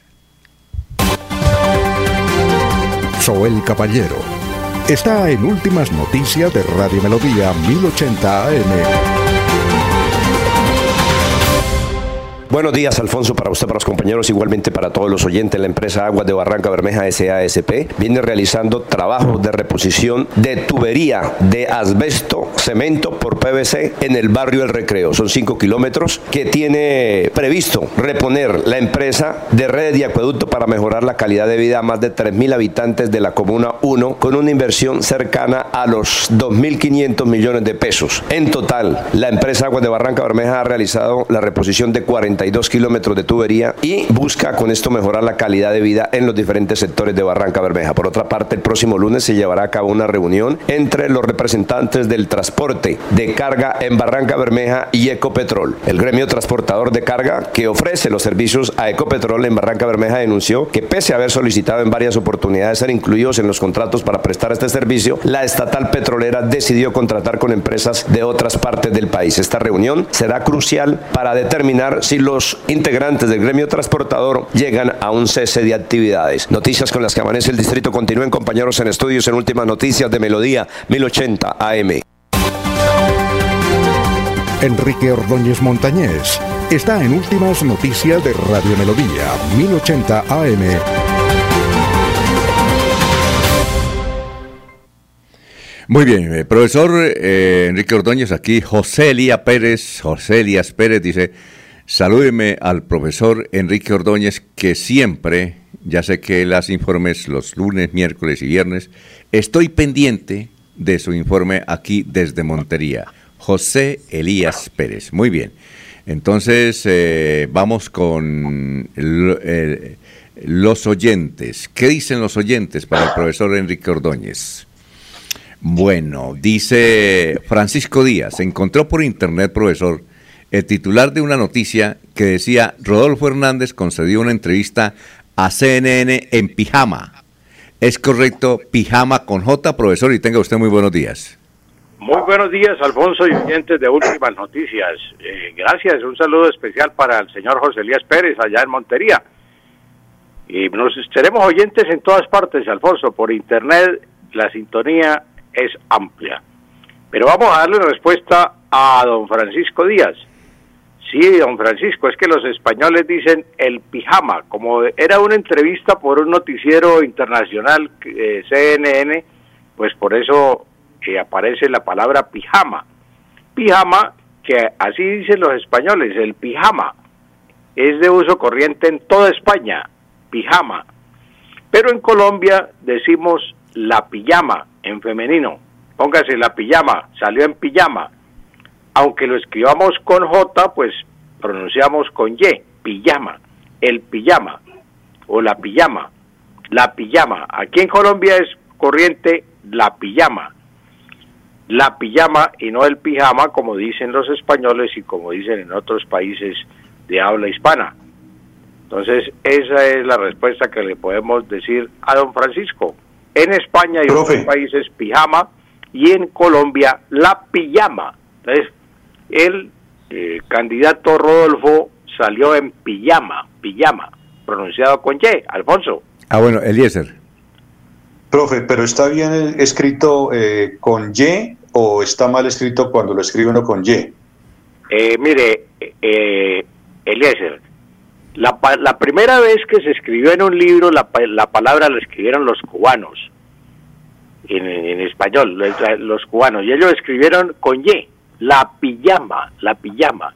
Pero después con el uso y con el tiempo fue, fue modificándose la palabra hasta que se empezó a emplear la palabra pijama, pijama. Entonces, eh, pues el uso corriente, repito, con los españoles es el pijama pero entre nosotros siempre con Y, eh, la pijama, la pijama, aunque muchas veces pues escribe, usted la encuentra en libros, en periódicos, con J, pijama, pero se pronuncia sin embargo pijama, con Y. Muy bien. Eh, Miriam Rueda, son las 7.20 minutos. Miriam Rueda sigue la novela de Areli Senao, eh, que es una cantante de música, a ver, ¿qué? ¿Qué tipo de música es Arely Senado, eh, Jorge? Popular. Popular. Arely Senado. Y uno de los personajes dijo, estas son costumbres puebleñas, puebleñas. Es correcto decir puebleñas como se vio en la telenovela? Doña Miriam, el término puebleño lo escuchamos eh, a nuestros abuelos. Nuestros abuelos eran los que decían puebleño. Ya las personas mayores hoy todavía emplean ese término puebleño. Es anticuado, ya pues ese término cayó en desuso. Pero como usted escuchó en la telenovela o de Arely Senao, pues eh, sí, todavía en algunos pueblos de Colombia se emplea la palabra puebleño, puebleño, pero la más usual, la más corriente en Colombia es pueblerino, pueblerino, costumbres pueblerinos, costumbres pueblerinas. Cuando vamos por todos los, de, los municipios del departamento de Santander encontramos pancartas que dice eh, en Boyacá lo mismo y en otros eh, pueblos eh, colombianos aparecen las, las pancartas hasta, por cierto, más elaboradas. Eh, Girabitoba, os saluda, os saluda, ese voz es incorrecto, os saluda, y así por todas partes. Esas son costumbres pueblerinas, costumbres pueblerinas, no costumbres puebleñas. Nosotros mm, debemos decir costumbres pueblerinas y no costumbres puebleñas, Alfonso. Bueno, muchas gracias, profesor. Que pase un buen día, ¿no? Gracias, Alfonso, a usted y a todos los oyentes. Un feliz fin de semana. Bueno, eh, Anuncio, ¿será que podemos pasar a la directora de bomberos, que creo que está ahí? Eh, la directora de bomberos de Bucaramanga, Yalisa Oliveros Ramírez, que nos tiene un mensaje, seguramente por lo que decía Jorge hace un instante. A ver, escuchémosla. De Bucaramanga reportamos el incendio de un vehículo de transporte público en inmediaciones de la calle 61 Real de Minas, con un tiempo de respuesta de tres minutos y afortunadamente sin heridos. Ya el incendio se encuentra en este momento liquidado en su totalidad y las causas del mismo están por establecer por parte del ente investigador. Bueno, muchas gracias, doctora Yelisa. Bien, eh, la de irnos, Eliezer, a esta hora. Alfonso, eh, las empresas de energía han hecho conocer a sus usuarios una lista donde citan los electrodomésticos que más consumen energía. Y voy a citar los dos primeros. El horno. Usar este aparato durante una hora, Alfonso, equivale a mantener encendidos entre 20 y 30 bombillos de 100 watts, dice dice el comunicado. El horno Mantener el horno encendido una hora equivale a prender 20 o 30 bombillos. Y la nevera se cita como uno de los elementos que más consume energía, pero ¿cuándo sube la energía de la nevera? ¿Cuándo sube el consumo? Cuando usted la abre y la cierra. Entonces evite que su nevera se abra tantas veces. Ábrala únicamente lo necesario y así ahorrará energía, Alfonso. Imposible, Eliezer, cuando uno tiene una nieta. Imposible. Sí. bueno, eh, don Jorge, la de irnos. Don Alfonso, luego de 10 años de lucha, los habitantes del municipio de Betas se convierten, eh, lograron convertir su localidad en la primera en Santander en concertar una nueva línea para la delimitación del páramo de Santurbán. Según Ivón González, miembro de la Asociación de Mineros, ese acuerdo se logró teniendo en cuenta los seis ineludibles exigidos en la sentencia 361 de 2017 impuesta por la Corte Constitucional. Muy bien, eh, Manuel José Mejía Reyes dice, entonces Miami, hicimos Miami, decimos Miami, no eh, hablando lo que decía el profesor Enrique Ordóñez, eh, que se escribe Miami, pero se debe hablar de Miami. Don Laurencio, la de irnos. Alfonso, el próximo lunes hablaremos del puente Idgaura, dos años al servicio de la comunidad de unos 300 mil habitantes. Pero no va a haber festival de vallenato ahí en el puente porque dicen que es un acordeón para celebrar fiestas. No se ha caído, ahí está. El lunes hablaremos sobre esta importante obra para García Rovira, gústele o no a muchos oyentes. Bueno. bueno, sí, sí, señores. De una vez lanza la piedra a un Laurencio. 725. Eh, Laurencio debió estar en un convento, ¿no, Eliezer? Ese. Primero que todo dice que el gobernador, los gobernadores ni los alcaldes hacen política aquí en Santander. Ave María. No eh, permite que reine la paz, la cordialidad, don Laurencio. Sí, claro. vamos al fin de semana muy tranquilos. Bueno, perfecto, Laurencio. Paz y tranquilidad, Eliezer, en el oriente antioqueño, que allá sí se vive mm. con tranquilidad en toda la parte vegetal del oriente antioqueño. Muy bien. Eh, saludamos a todos los integrantes de Corpocol, Corporación Colombiana de Periodistas, de la cual uno de sus... ¿Usted es el presidente, Laurencio, el presidente de Corpocol? No, señor, Jairo Cala Rodríguez, allá. ¿Usted qué es ahí? ¿Usted es como el secretario?